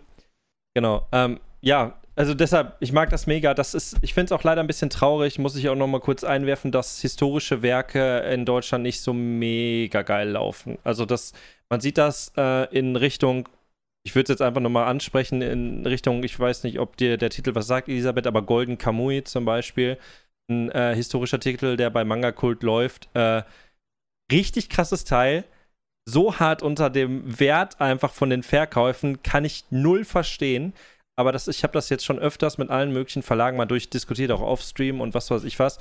Historisch ist einfach in Deutschland schwierig. Ähm, ich kann es nicht verstehen, weil darum geht es ja auch ein bisschen was anderes. Es ist ja nicht nur historisch oder dergleichen. Ähm, keine Ahnung, ich weiß es nicht, kann es ja auch nicht sagen. Deshalb. Unser Mitarbeiter Rokun hatte in unserem Verlagsmeeting etwas ganz Ähnliches gesagt wie du vorhin. Er ist ein Riesenfan von der Golden Kaumui-Reihe und er hat auch geklagt, dass er überhaupt nicht verstehen kann, warum die Reihe kaum Leser findet. Hm. Mich würde interessieren, wisst ihr, wie gut sich diese Reihe verkauft? also allgemeine Zahlen habe ich nicht, aber ähm, ich hatte letztens mit Micha von Manga Kult gesprochen. Ähm, der hatte damals mal einen Forum-Post gemacht, wo er einfach gesagt hat, das Ding, das ist einfach richtig schwierig. Und äh, ich hatte ja letztens auch ein Interview mit ihm gehabt und da hat er auch gesagt, das Teil, das ist halt so hart unter den Erwartungen und so weiter. Aber das, ich habe das halt schon öfters gehört. Das ist ja nicht nur Golden Kamui, das ist, geht auch andere Werke was an. Zum Beispiel würde ich jetzt einfach mal sagen, so ein Vinland-Saga von Carlsen ist jetzt auch nicht gerade das, wie es eigentlich performen könnte. Ähm, es ist einfach schwierig. Also, keine Ahnung. Ich, kann, ich kann, es vielleicht etwas damit zu tun haben, dass halt Golden Kaumi sich, äh, Kamui sich doch eher an ältere, reifere Leser richtet? Auch, ja, ja. Der Altersdurchschnitt in der Manga-Community ist wahrscheinlich doch eher tief. Also Teenageralter bis Anfang 20. Ja. Das ist halt Deshalb ist diese Anfangsfrage, die ich am Anfang hatte, ähm, deshalb war die auch darauf abgezielt, in welche Richtung ihr gehen würdet von der Zielgruppe. Ob ihr dann sagt, okay, das wird jetzt mehr so. Für mich ist Mainstream nicht nur, äh, nur Mainstream-Titel, so Fantasy oder äh, bei uns im Manga-Bereich sind da zum Beispiel so Battle Shonen, Naruto, Dragon Ball und so weiter. Ähm, das sind so diese Standardtitel. Ähm, deshalb ist diese Frage auch ausgelegt. Golden Kamui dient auch später dieses ältere Publikum und das wird sich auch kein Jüngerer oder dergleichen holen. Das ist halt einfach so. Ähm, deshalb hätte ich jetzt auch gesagt, zum Beispiel, ich hätte jetzt Angst, wenn ihr dauerhaft historische Titel bringt für die, den älteren Bereich, wenn äh, Nadja sagt, ihr bringt jetzt ein bisschen mehr Mainstream, ähm, dass ihr dann gesagt hättet, okay, dieser Mainstream geht dann auch in die etwas jüngere Schiene. So, das ist für mich dieser Mainstream-Teil, der dann kommt, nicht nur äh, allgemein historische, es ist schwierig ausgedrückt, ich, ja, ja, Okay, aber du wackelst schon, vielleicht kommt auch was für Jüngere. Also, es, also wenn ich, ich verrate nicht viel, aber es kommt einfach so für jüngere Leute auf jeden Fall etwas, auch für Frauen oder Mädchen. Also okay, es, okay. es kommt noch, es okay. kommt alles noch. Ja. ja. dann sind wir doch einfach gespannt, was kommt. Mhm. dann, ja. äh, da kriegen wir ja auf jeden Fall dann echt, also ich bin gespannt, was dann noch so in der Zukunft irgendwie kommen wird ähm, und was ihr dann da auch noch rausbringt. Ähm, wie gesagt, wir sind mit dem Thema auf jeden Fall durch. Ähm, du hattest es gerade schon gesagt, Elisabeth, ihr seid gerne eingeladen, auch sollte irgendwann mal äh, es ganz viele Neuigkeiten oder dergleichen gibt, dann äh, könnt ihr gerne nochmal vorbeischauen. Ich gebe das jedem Verlag immer so an die Hand und sage dann, sollte mal irgendwie was Spannendes sein oder so. Es kann sein, dass jedes Jahr vielleicht mal ein Verlag zu Besuch kommt und dann sagt, hey, äh, hier ist was Neues und ich gebe euch natürlich auch da die Chance, irgendwie ja. dann halt auch mal wieder da zu sein. Ich fand es nämlich mega spannend, wie gesagt, wenn es halt kleine Verlage sind, plus der Fokus halt dann komplett bei euch woanders liegt. Ähm, einfach euch dann einfach vielleicht 2022 zu sehen und zu, äh, wo ihr dann sagt, hey, guck mal, wir haben diese Titel rausgebracht, ist, unsere Entwicklung ist so, so und so. Und diesen Entwicklungsschritt, den finde ich dann halt immer mega spannend, wie das dann halt auch in ähm, ja, den nächsten Jahren aussieht im Allgemeinen die schwierigste Frage und auch die letzte Frage. Und dann sind wir auch komplett eigentlich durch. Ähm, Elisabeth, die Schlussworte. Was möchtest du der Community mitteilen? Du darfst alles sagen, was du möchtest. Also du, bist deiner Fantasie kannst du freien Lauf lassen. Ähm, ich, war, ich war in meiner Jugend ein großer Japan-Fan. Aber ich bin durch meine jahrelange Beschäftigung mit China und Taiwan, habe ich gemerkt, dass der chinesische Kulturraum, und der geht weit über China hinaus, der ist genauso faszinierend fast und facettenreich wie Japan. Also mindestens genauso faszinierend und facettenreich wie Japan. Und auch wenn das Land manchmal in den Schlagzeilen neg negativ bewertet wird bei uns, möchte ich, dass die Leute einfach zwischen der dem, dem Kultur und den Menschen und der Region unterscheiden und, dem, und den Künstlern aus diesem Kulturhaus bitte doch auch eine Chance geben. Weil ähm, durch diesen Austausch von Geschichten, das ist auch wie ein Kulturaustausch. Und man kann dadurch auch die Perspektive wechseln, wie sieht denn die Welt aus chinesischen Augen aus. Und ich habe dadurch auch Bescheidenheit gelernt, dass eben dass die Welt aus einer Art, anderen Perspektive anders aussieht und dass es nicht alles so schwarz und weiß ist, sondern dass die Welt ist meistens das sind einfach Grautöne. Aber nichts ist strahlend weiß und nichts ist tiefschwarz. Mhm. Und äh, China wird einfach durch den wirtschaftlichen Aufstieg immer, immer wichtiger in der Welt und auch wir müssen uns mit China befassen. Wir müssen versuchen, die Chinesen zu verstehen, ob wir das wollen oder nicht, im, ganz im eigenen Interesse. Das ist auch meine Intention, die ich habe mit diesem Verlag. Hm. Brücken zu bauen. ja. Das war Deswegen erscheinen bei uns manchmal auch Bücher, bei denen absehbar ist, dass die dass wir mit denen kein Geld verdienen werden. Hm. Okay. Wir haben zum Beispiel auch Bücher aus Taiwan, wo ich hoffe, dass Festlandchinesen sie lesen, damit sie Taiwan besser kennenlernen, weil die meisten Chinesen lernen, wissen auch nichts über die Taiwanesen, weil das halt in China auch nicht hm. äh, zugelassen wird, dass die Chinesen zu viel wissen über Taiwan. Hm. Ich, äh, ich bin gerade ein bisschen, ich bin gerade ein bisschen sprachlos. Damit habe ich im Allgemeinen jetzt nicht so gerechnet. Normalerweise machen die Verlage dann immer Werbung. Du hast einfach einen komplett anderen Ansatz gewählt. Das finde ich halt, äh, also was du jetzt gerade gewählt hast, so wie du es dann ausgedrückt hast mit deinen Kulturerweiterungen und so weiter. Was soll ich dazu sagen? ähm, deshalb ähm, kann ich. Wird da geschrien? äh, wer, also, ähm, finde ich Mega. Also du merkst gerade, ich bin ein bisschen sprachlos, deshalb, ähm, ja, was soll ich dazu sagen? Ja. Nadja, ich gebe dir einfach mal den Ball. Ich weiß gerade nicht, was ich dazu sagen soll. Nadja, möchtest du noch Abschlussworte sagen? Also ich finde einfach, dass Elisabeth schon alles äh, gesagt hat, was, was wir einfach alle Mitglieder von China Books einfach sagen möchten. Hm wir müssen von diesen Animositäten wegkommen und miteinander in, in, im Dialog bleiben.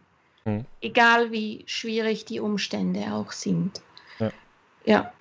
Unser Ziel ist auch einfach theoretisch einmal chinesische Kultur zu verbreiten. Einfach mal die Menschen zeigen, ja, das gibt einfach sogar in China, das können, da, das ist von China, ja, einfach mal so. Okay. Ja, das zeigt mir auch wieder im Allgemeinen, dass da halt viel Herzblut in dem Verlag drin steckt und äh, dass ihr das auch, ähm, wie, wie, du das jetzt gerade schon gesagt hast, wie gesagt, manche machen da zum Schlusswort sehr viel Werbung raus. Ihr habt das in einen komplett anderen Kreis genommen, deshalb ist das für mich halt äh, mit sehr viel Persönlichkeit und so weiter verbunden. Ähm, und ja, will da auch so weiter jetzt auch nicht zu sagen, finde es halt mega, was ihr da gemacht habt. Ähm, im Allgemeinen sind wir sozusagen jetzt dann halt auch am Ende. Wir haben echt viel gequatscht, hätte ich gar nicht erwartet. Fast zwei. Stunden sind wir sozusagen da gewesen. Äh, das kam mir gar nicht so lange vor wie zwei Stunden. Das wird auf jeden wir Fall sehr. Wir haben noch zwei wahnsinnig sympathische Mitarbeiter der eloquente, wahnsinnig äh, äh, rednerisch wahnsinnig versierte Orkun und die wahnsinnig sympathische Ying Chun, die musst du auch noch mal einladen. die können dann für, für uns vielleicht die Lizenzeinkäufe ver, verkünden. Können wir gerne machen. Oder wir machen dabei irgendwie ein anderes Format oder dergleichen raus, dann kann ich auch mal eine extra machen. Dann müssen wir das auch nicht in ein direktes äh, The Manga-Format packen oder dergleichen. Ähm, können wir gerne mal machen. Also da bin ich für alles offen. Äh, können wir gerne nochmal reden. Ich bin ja mit Orkun eh im äh, nahen Austausch, ist ja ein Freund von mir. Von daher äh, alles gut.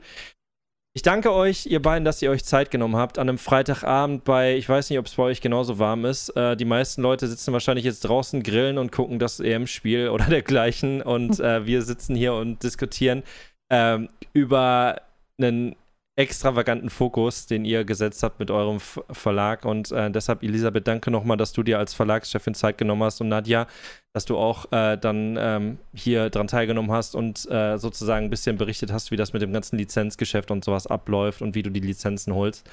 Ähm, ich danke euch beiden nochmal, wie gesagt, äh, wir, wir bleiben auf jeden Fall in Kontakt und ich denke doch mal, äh, dass wir voneinander noch hören werden und Ich werde euch auch besuchen, also sollte die Messe soweit sein und sollte irgendwo irgendwie was anstehen oder dergleichen für 2022, dann werden wir uns wahrscheinlich auch privat nochmal sehen. Ähm, und da freue ich mich auch schon extrem drauf. An die Leute, die zugeschaut haben, ich danke euch auf jeden Fall, äh, dass ihr bis zwei Stunden sozusagen eures Abends äh, sozusagen, wo ihr hättet grillen können, sehr, ein sehr spannendes Interview verfolgt habt.